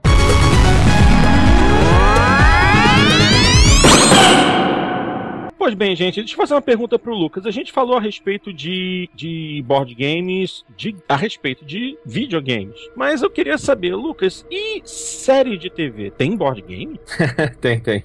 Tem vários. Tem. Bom, eh, eu acho que o o que tá fazendo bastante sucesso agora é o Sons of Anarchy. Hum. A gente fez o, o review no blog. Tem um fenomenal, que é o Battlestar Galactica. Oh, O jogo Esse é, é. sensacional. isso Cara, o jogo hein? é muito bom. Pra ter uma ideia, também tem essa dinâmica de, de você ter o traidor, né? Na, na- É, mas é grupo. baseada na série clássica ou na série de 2004? Na série nova. tá? Na série Ah, nova. legal. É, eu tive uma partida épica disso aí, que é o seguinte: você entrega é, duas cartas. é, lembra quando eu falei do Resistance que você tem um traidor que ninguém sabe quem é, né? Uhum. E aí nesse, nesse Battlestar você recebe cartas de Cylon. Então, na, que você é potencialmente um Cylon. É, então na, na partida tem duas cartas de Cylon. Eu peguei as duas. Eu era o único Cylon da mesa assim. Cara, épico. Era, era número 6. Uh, o Spartacus, um jogo também muito, muito bacana. É, temos o. O Arquivo X saiu agora, mas esse não tá, não tá muito bem cotado, assim, a galera tá começando a, a jogar agora. que mais? que mais? que mais? Temos o Homeland, temos o Firefly, temos Star Trek, várias coisas pro Star Trek, né? mais de um jogo, inclusive. Deixa eu ver se o Xandão lembra de mais algum, não? Não, eu ia falar, falar o Firefly, mas você passou na frente. Não, Breaking Bad não tem. Claro, aí a gente tem aqueles jogos, né, que aí a gente não, não, não não vamos botar nessa lista que são jogos de, de trivia e tal, né? Mas aí a gente tá falando dessa, dessa cacalhada aí pra, pra encher loja de brinquedos. De filmes, Star Wars deve Tem, ter vários. Então, o Star Wars agora, só de Star Wars, a Galápagos tá trazendo agora em janeiro o X-Wing, é, no Brasil, que é um jogo de miniatura. As miniaturas são lindas, são, é um jogo de combate, né? É, de naves. E você monta o seu esquadrão. Então, um jogador joga do lado do Império e outro joga do, do lado Rebelde. Tem agora esse Star Wars Imperial, Imperial Assault. Que, tá que é um Dungeon que... Crawler. Isso. É. Explica, Xandão, o que é um Dungeon Crawler. É. Dungeon Crawler de, de tabuleiro. Sim. sim, sim. É claro. o que mais tem. É. Nossa, tem Dungeons Crawlers de tabuleiro sensacionais. O Descent é espetacular. Acho que é um dos melhores, né? Mas o que é um Dungeon Crawler? É um jogo que você vai explorando, né? Você vai abrindo tiles, vai explorando e vai enfrentando os inimigos que vão aparecendo no, no percalço, no caminho. Né? Na grosso modo, é, é isso. O Luquita pode explicar isso muito melhor do que eu. é, até, até o Descent, é, muita gente não considera ele um dungeon crawler típico, né? É, por causa do Overlord, né? Isso, é. Não, mas a, a, até agora, essa semana, chegou um pra nós que é, que é, que é bem clássico, né? Que é o Claustrofobia. mas o Xandão deu, deu um, um, mapeamento razoável. Razoável, olha só que maldoso que eu sou. Não, foi muito fraco, muito muito. Mortal. É, é uma merda. uma merda. É. Mas aí, é, quem quer aprender mais sobre Dungeon Crawler, até é, vou fazer um jabá alheio, né? Por favor. Vou falar de um dos maiores sites do Brasil, eu vou falar sobre um podcast que saiu especificamente sobre isso. Eu já escutei até. Então, aí eu vou, eu vou deixar para os curiosos ouvirem lá. O... Ah, então. Nossos amigos. Mas é justamente isso. Tá começando a ficar tarde, já estão começando a varrer aqui a calçada, ou seja, é o sinal que a gente precisa. a Lucineide já tá varrendo ali, ó. Lucineide já tá varrendo ali, entendeu? Daqui a pouco ela chega aí reclamando que a gente tá enchendo o saco dela. Mas de qualquer forma, então. É... Vamos falar a respeito de acesso à informação. Uhum. Lucas, onde a gente acessa a informação para quem está entrando no mundo dos board games, para quem já é já é do ramo e quer mais informações sobre o que está rolando de novidade no mercado, claro. onde que a gente caça essa informação, ó guru? Uhum. Cara, a referência nacional é a ludopedia.com.br. Não tem, não tem jeito, é o maior portal do Brasil. Então lá você tem notícias, tem reviews, tem entrevistas, realmente não tem nada que chegue perto da Ludopédia em termos de quantidade e qualidade. Até os nossos reviews também aparecem lá, tá? É, é agrega tudo tá? que tem de melhor no Brasil. Em termo internacional, aí vamos aumentar a quantidade e a qualidade na enésima potência. É o Board Game Geek. Lá você consegue descobrir tudo que existe em termos de board game. A interface não é das mais amigáveis, uhum. sabe? Mas realmente não tem nada parecido em, em nível mundial. Assim. Tem tudo, tudo, tudo, tudo né? que você precisar procurar. Informação cruzada por tema, é, tudo. É muito completo. Tá? Uh, então seria basicamente isso, ludopedia.com.br no Brasil, tá? A, a comunidade que o pessoal mais utiliza, né, no Facebook é o Board Games Brasil. Então lá tem muita gente disposta a ajudar, também tem muita gente disposta a encher o teu saco.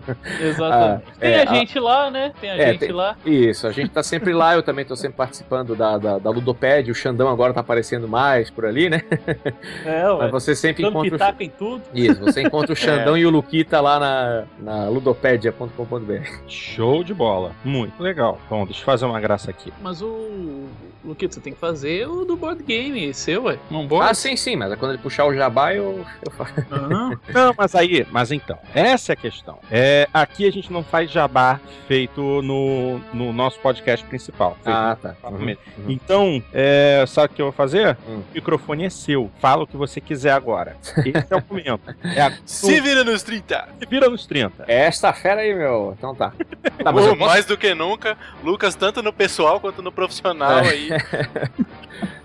Tá, mas eu posso fazer meu jabá então, né? Por favor, você, você. Sim, você deve fazer o seu jabá. Cara, uh, claro que eu sou obrigado então, né, a divulgar o, o, nosso trabalho. A gente tem um blog, com cara de blog mesmo. Agora, para ano que vem, a gente vai mudar, fazer uma cara mais, mais site, que é o uhum. onboardbgg.com.br. É o, o blog que eu citei aí, que hoje é um dos mais respeitados do Brasil. E a gente tem a página do Facebook, tem a conta no, no, Instagram, mas aí pelo blog você, você descobre tudo lá. A gente tem os nossos reviews toda sexta-feira. E assim como eu gostava de escrever sobre o mercado de jogos eletrônicos, e até o Jogando Papo começou dessa ideia, não só falar dos jogos, mas falar do comportamento e de coisas paralelas ao, ao videogame, né? Essa foi a proposta do Jogando Papo. Tanto é que o lema era esse, né? Não basta jogar, é preciso debater. E, e eu levei isso pro board também. Então ali a gente tem colunas sobre comportamento gamer e, e o comportamento board gamer gamer, né? A gente fala gamer, pensa em videogame, mas na verdade gamer é jogador, não interessa qual é, o, qual é a mídia, né? Isso. E, mas eu queria fazer um, cara, eu queria fazer um jabá meio, meio, meio, meio beneficente. Uh, tem um jogo chamado Pandemic, que ele, é, nesse jogo é também um jogo cooperativo e nós somos cientistas e especialistas tentando combater uh, a pandemia, né? Ou várias epidemias. Então a gente está tá combatendo, uh, tá combatendo várias doenças, né? A, a se espalharem pelo mundo. E o Matt Leacock, que é o designer desse jogo, ele montou uma campanha para arrecadar fundos para mandar para Médicos Sem Fronteiras. E numa iniciativa chamada Pandemic Parties. A gente vai fazer uma Pandemic Party aqui em Florianópolis, né, com a Dragon's House, que é a nossa loja parceira. Mas o que, que vocês têm a ver com isso, né? O que, que todo mundo tem a ver com isso? a Devir é, doou para Dragons, né? E a Dragons vai deixar nosso encargo o leilão de um Batalha dos Cinco Exércitos, tá? Uhum. Esse jogo que, que, o Xandão aí conseguiu, né? Só que ele é autografado pelo designer, pelo Roberto Di Melio. Então, já que a gente quer tentar é, espalhar esse leilão aí para todos os, os, os, cantos, né? Esse leilão vai ser feito, é, vai ser feito pela ludopedia.com.br. Eu devo é, colocar nos próximos dias. Então você pode aí dar o seu lance e quem sabe ganhar uma cópia, né? Né? Ganhar não, né? Pagar, né? Por é. uma cópia do, do Batalha de Cinco Exércitos, mas com diferencial de ser, de ser autografado, né? Pelo criador do jogo. Pelo criador do jogo, exatamente. Tá? Então aí de Jabá fica, né? Quem quiser conhecer mais é, também, né? Do nosso trabalho, onboardbgg.com.br. Deu, já falei mais. E tem também um podcast também, né? A gente ah, também um não é tão egoísta. A gente não é tão egoísta assim. Ah, gente sabe nosso podcast é bom, mas tem outros podcasts tão bons quanto, né? Eita. né? Existem várias referências, assim, de, de, canais do YouTube, né, que fazem reviews e, e dentre, entre, dentre outras informações. Hoje eu tô gaguejando horrores. Né? É o ah, né? É emoção. É emoção, é muita emoção. É, o Jogando Offline é um canal que, é, mais famoso do Brasil. O Igor esse. Esse aí o Dart pelo nome, o Dart já não ia gostar. pois é. Não, e, e, é interessante até, tá falando do Jogando Offline, o trabalho deles é sensacional. Ah, a qualidade técnica do, dos vídeos que eles colocam no YouTube e dificilmente você encontra igual. Tá? E eles, é tão bom o trabalho deles que eles soltaram ontem o primeiro review do Zombicide da terceira temporada do Zombicide. Foi o primeiro review no mundo, foi o primeiro canal no mundo de YouTube a ter acesso ao jogo e fazer o primeiro gameplay deles, tá? Então é uma coisa sensacional assim o reconhecimento desse pessoal lá do Jogando Offline. É, então assim, e, e Jogando Offline é um canal que a gente indica muito. Uh, se você entrar lá no nosso blog, o Onboard BGG, o Felipe Vieira fez um, um compilado ali de grandes canais nacionais uh, do YouTube e um deles, é, eu acho que é uma referência, né? É o Jack Explicador. Sim. O Jack, o Jack Explicador até estava na Comic Con, lá no stand da, da, da Devi. Ele é um cara fora de série, conhece muito, joga muito e tem um dos canais mais famosos do Brasil. E agora ele tem uma iniciativa de podcast que é o Meeple Maniacs. E, aí, e eu participo desse, desse podcast. Foi o, o primeiro programa foi para iTunes Store agora essa semana. A gente vai gravar o programa número 2 em breve. Até nesse primeiro programa, por questão de agenda, a gente, é, cada um gravou a sua, a sua participação e mandou. Agora não, agora a gente vai fazer o, o formato mesmo tradicional todo mundo junto. Então fica aí o jabá do Meeple Maniacs, os maníacos pelo Meeple. Pra quem não sabe, não é Nipple, viu, programete? ah! o que, que é um Meeple? Né? Um Meeple são aqueles Inclusive rolou, rolou link de jogo de Nipple por aqui, hein? ah, olha aí, ó, nas internas. o Meeple é aquele bonequinho representando um homenzinho de madeira que surgiu a primeira vez no Carcassonne. Né? São aqueles bonequinhos. Aquele, aquele é um Meeple, né? São os homenzinhos. Então, o Meeple Maniacs é o podcast aí de board games. Um eu costumo dizer que é a Liga da Justiça dos board games, só que nessa Liga da Justiça eu sou o Aquaman, viu? Ninguém gosta do Aquaman. É o lourinho meio bola. Perto do, do né, Jack Explicador, Igor Knop, o John, John Ibarzabal, e, né, só, tem, só tem gente grande. Eu sou o Aquaman na história. O, o, vamos convidar o Xandão pra participar qualquer dia? Quem sabe, olha aí. É, seria bom, né? Porque aí no próximo Videogame Award, no Game Awards vai ter o prêmio Melhor Podcast que o Xandão participou. É, ué, pode ser. Já tem o Renegados, já tem esse. Daqui a pouco ele vai lançar o Xandão Convida, né? é, não, não... Xandão e amigos. É. é, minha gente, a hora tá avançada, ó, estão come... querendo botar, botar as cadeiras para dentro, já estão já querendo chutar a gente aqui, já estão querendo chutar a gente. Ei, ei, ei, faz o favor de levantar essa bunda daí, pode... Ô, tia. Podem partir, podem partir. A gente quer fechar aqui, ainda tem que limpar essa porcaria toda. Bunda fora da cadeira que a gente vai guardar tudo aqui. Pode vazar, vaza, vaza, vaza. Tá bom, tá bom, tá bom. Gente, muito obrigado é... por ficarem aqui com a gente, a cerveja tava boa, mas é hora de descansar. Valeu, galera que esteve aqui, um abraço para todo mundo.